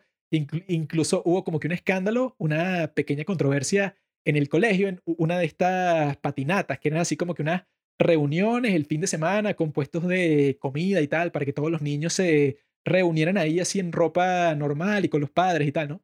Sin uniforme. Hubo una de esas patinatas en donde la mamá de esa niña que les dije que ella quería mi número, se la pasó buscando a este muchacho, mi amigo, que ahora está tratando de salir con su hija, ¿verdad? Estuvo buscándolo porque lo quería regañar porque le parecía inapropiado, eso puede, o sea, que él estuviera tratando de sacarla a salir y como que el, el papá le quería dar unos golpes a él. Era una situación muy rara, eso pues así como que misteriosa, emocionante que pasa en el colegio, que seguro era una estupidez, pero para el momento que teníamos 15 años, Eric, oh, mira lo que está pasando. Resulta que la mamá lo está buscando porque no sé qué fue lo que le dijo a la hija y el papá también lo está buscando y como que le quiere dar un golpe, que probablemente no era así porque dudo que un adulto le quiera dar un golpe a un niño de 15 años, pero en ese momento Eric, bueno, lo está buscando la policía. Y fue emocionante, ¿verdad? Luego, más tarde, o sea, para terminar la historia con esa chica, resulta que era una fiesta de 15 años, ¿no? O sea, que era la fiesta de 15 años de una chica de mi año que yo pensaba que ella iba a ser mi novia, o sea, porque nosotros estábamos que sí conversando todos los días, tanto en el colegio como por internet y tal, yo estaba que sí 100% seguro que ella gustaba de mí, pero totalmente y que no iba a estar con ningún otro tipo porque nosotros estábamos juntos todo el tiempo. Entonces yo pensé que, bueno, ni siquiera tengo que hacer un gesto oficial, ninguna cosa así. Ella ya básicamente, tácitamente, ya es mi novia. Eso era lo que pensaba mi mente estúpida de 15, 16 años, ¿no? Llegó un momento que esta chama se hizo novia de la nada con un chamo de un año superior a mí, que me caía malísimo. Y yo estaba ahí que, que coño, o sea, ¿cómo pasó eso si nosotros estábamos constantemente, bueno, eso, un fracaso terrible, pues, o sea, que hasta el día de hoy lo recuerdo, yo pensaba que, o sea, ¿cómo pasó esto si eso, ya yo tenía la victoria asegurada? Era como en el partido este Manchester City Real Madrid, en donde el Manchester City como en el minuto 85 ya estaba ganando y de repente le empatan y después le ganan y dije que, ay, ¿cómo pasó eso? Si ya la lógica del mundo, bueno, el mundo es así, el destino es cruel. Pero eso, yo estaba en la fiesta de 15 años de esa chica cuando ya estaba con un novio, eso, de un año superior. Y en esa fiesta, no sé por qué, a mí me estaban tratando demasiado bien. O sea, yo, en ese tiempo yo estaba totalmente enrapado. O sea, yo tenía un corte así como el de Joe Rogan. Y yo voy para esa fiesta y no sé por qué, incluso, o sea, me llegan unas chamas y que no, mi amiga quiere bailar contigo. Y entonces la chama está así toda tímida y tal. Y yo que, ¿cómo esto me está pasando a mí? Si yo eso, normalmente soy un tipo promedio, no soy así, que así como que la sensación de las mujeres, pero algo estaba pasando en esa fiesta, algo raro. No sé si era la ropa, no sé qué era. Pero esa misma chama ya había crecido un poco, ya estaba en octavo y yo ya había estado en cuarto año, ¿no? O sea, que ya es un año superior, ella ya debe haber tenido, no sé, 14, 15. Y esa chama, ¿verdad? Llega un momento en que en la fiesta ponen salsa, eso, la música latina. Y yo estaba bailando con otra chama y yo veo que ella se me queda viendo de lejos, ¿no? Entonces yo como ya la conozco a ella, la voy a saludar, ¿no? Entonces ella me dice así que, ah, mira, que te vi bailando con esa otra chama y eso, y que baila muy bien. Y yo, y que, ah, no, sí, bueno, a mí me gusta bailar y eso y tal. Y ella, ¿verdad? En ese momento como que estaban pasando a otro tipo de música, creo que música electrónica. Y entonces ella, y que, ah, bueno, cuando vuelvan a poner salsa, tú me enseñas y me pica el ojo. Y, yo, y ella se da la vuelta y se va como que con sus amigas. Y yo ahí está de que, esto me está pasando a mí, o sea, yo, a mí nunca me pasan estas cosas. Eso, tomando en cuenta que esta chama era como que la sensación del colegio ya en ese entonces, porque era muy bonita, sí, o sea, tenía unos rasgos como que resaltaban bastante. Y yo estaba ahí que esto me está, ¿qué carajo? Al final de esa noche, luego de bailar bastante, eso me dio su número otra vez cuando ya había pasado más tiempo. Y en realidad no sé lo que pasó luego de eso, pues, o sea, yo no sé por qué no terminamos juntos luego de algo así, que yo estaba como que no, esto está listo, yo no hice nada, o sea, ¿qué pasó aquí? También recuerdo algo chistoso de esa misma fiesta porque, como les estaba diciendo, por alguna razón, yo estaba haciendo la sensación de esa fiesta que yo creo que eso solo ha pasado una vez. Esa fiesta de 15 años, ¿no? De esta chama. Eh, y yo veo en un sitio, ¿verdad? Que es donde estaban las chamas que eran un año menor que nosotros, ¿no? Había una chama en ese grupo que no podía estar más buena, pues, o sea, que literalmente era la que todo el mundo decía que no, mira, esta de todo el colegio, tiene que ser la que está más buena, pero sí o sí, o sea, es la más bonita, tenía un vestido súper pegado así, y todo el mundo está ahí que no, mira, esta es como que la sensación, ¿no? Y yo en ese momento tenía un poco de confianza por todo lo que me estaba pasando esa noche, ¿no? Entonces yo veo que eso puede, o sea, que es como que un meme que si una chica se te queda viendo por un milisegundo, ya tú comienzas a pensar que tú, que tú le gustas, ¿no? Pero en este caso, yo recuerdo claramente hasta el día de hoy que ella se me quedó viendo, pero casi que, no sé, por una cantidad muy larga de tiempo. En el principio de la fiesta yo estaba que sí bailando, luego estaba conversando con unos chamos en otro sitio, estaba por aquí y por allá, y ella estaba en el mismo sitio, ¿no? Entonces yo hay veces que echaba un vistazo y siempre me estaba viendo a mí, a los ojos así. Yo estaba como que, ¿what? Y me, y me estaba viendo y me estaba viendo y me estaba viendo así en repetidas ocasiones. Y entonces es raro porque el pensamiento que yo tuve es que, ah, bueno, ok, parece que me está viendo, ¿verdad? Entonces podría ser que si yo me acerco a conversar con ella, ella quisiera bailar conmigo y después seguimos conversando, toda la cosa, ¿no? Pero, eso yo lo pensé claramente y lo recuerdo hasta el día de hoy. Yo estaba que, pero está tan buena, ¿verdad? Es como que eso, la número uno, no sé, de todo este colegio y de toda esta fiesta, obviamente, está tan buena que no vale la pena, o sea, para que yo me voy a acercar, o sea, voy a perder tiempo porque me parece a mí que me está viendo tanto y tal, o sea, que yo creo que sí, que sí lo estaba haciendo. Pero, ¿cuáles son las posibilidades de que esta chama está tan buena así? O sea, que es que si un 10 de 10, o sea, como que ya yo tengo algo medio seguro con las que estoy por aquí, por este lado, para que me voy a complicar por allá, o sea, esas son la clase de cosas que le pasan por la mente a un chico, no sé si tenía 16 años en ese momento, creo que sí, pero eso, yo estaba ahí que, bueno, eh, ¿qué sentido tiene que yo me vaya a arriesgar para allá cuando lo que tengo por este lado, eso, esa chama que le está conversando y otra que estaban por ahí, que yo estaba como que, ah, mira, estás como que se están divirtiendo esta noche, ¿verdad? No vale la pena arriesgarse con la de 10 de 10. Que eso yo creo que es una buena lección que hay que enseñarle a los niños. No esa particularmente, sino que yo le he dicho que si por lo menos a un primo más joven que yo tengo, que yo tenía la tendencia cuando estaba en el bachillerato de hacer lo opuesto a lo que te recomienda el dicho mejor pájaro en mano que 100 volando. Porque yo si tenía eso, no sé, como a dos, tres chamas que yo pensaba que quizá le gustaba. Una no tan bonita, una más o menos y una verdaderamente bonita, ¿no? Entonces, en ese caso, la que es más bonita siempre va a estar más complicada porque hay más competencia. Entonces yo, en vez de quedarme con la medio bonita, ¿verdad? O sea, que esa sí ya estaba como que segura, segura que yo le gustaba, yo esperaba, yo le daba tiempo a la cuestión, pasaban meses para ver si puedo hacer algo para quedarme con la bonita bonita, ¿no? Y eso siempre es más difícil porque vas a tener competencia de todo el mundo y me pasan cosas como esa que les conté, que bueno, que la chama termina siendo novia de un tipo, eh, de un tipo en un grado superior, en un año superior, o sea, mayor que nosotros, porque yo en vez de lanzarme con todo con eso, o sea, ya 100%, o sea, sin pensar en más nadie, yo estaba viendo si me salía un chance con una que estaba, según yo, más bonita. Entonces yo creo que eso es malo. Yo creo que lo que tienes que hacer es eso, las circunstancias que tienes, mejor pájaro en mano que 100 volando. Si ya tú ves que esta chica, tú le gusta así, pero eso, como la otra que te está pidiendo el número apenas conocerte, esa es la chica con la que tú te tienes que concentrar. O sea, no gastes tu concentración y tu atención, que es tan valiosa, preocupándote de si le va a gustar una chama espectacular que, bueno, con la que has conversado como dos veces, sino que es mejor que lo que tengas al frente y que te estás dando cuenta que es la realidad, esta es la que en realidad le gustas, esa es. Y ya comprometerte 100%. ¿Quieres ser mi novia? Listo.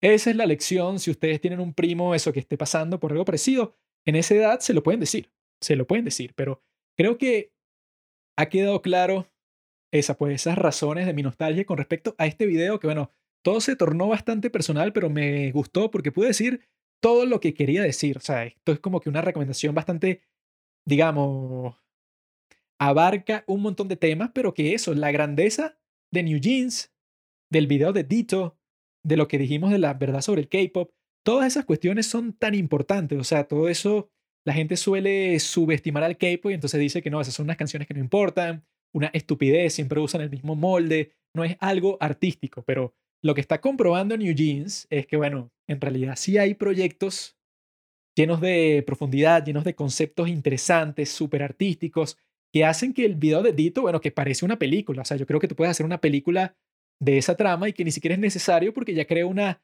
reacción emocional muy fuerte en ti y que me llevó a mí a descomponer esa reacción inmediata que tuve al principio. O sea, yo creo que nunca me he sentido así con respecto a un grupo, por eso soy el fan número uno y ya todo se ha quedado atrás. ITZY, Twice, todos esos grupos que me gustaban, ya se acabó esa fanaticada.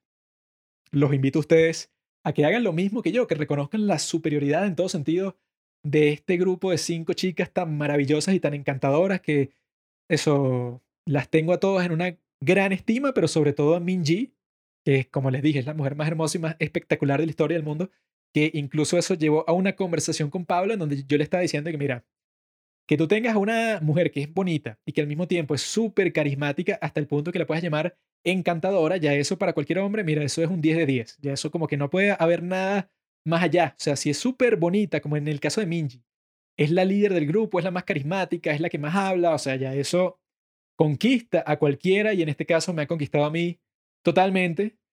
Y quiero saber cuáles son las razones que ustedes tienen con respecto al amor que sienten por este grupo. Si llegaron hasta este punto del podcast, deben sentir un amor muy grande por este grupo. Así que bueno, si tienen el tiempo, si tienen las ganas, comuniquen ese amor con nosotros para, bueno, para extender la fama de este grupo, que bueno, que ya somos 7000 suscriptores en el subreddit de New Jeans. Váyanse a suscribir ahí. ¿Y qué más pueden traer estas chicas? O sea, ¿qué más pueden crecer? Apenas tienen seis canciones y es mi grupo preferido. Así que les digo que yo voy a ser un fan de este grupo hasta el fin de los tiempos, amigos, se los aseguro. Gracias por llegar a este momento, escuchar todas estas cosas K-poperas que hemos estado conversando. Les deseo mucha felicidad, es mi deseo y mi bendición. Que esta semana sea bendita para ustedes, bendita como New Jeans bendijo la ciudad de Barcelona. Que esta recomendación bendiga todas sus vidas. Namaskaram, amigos.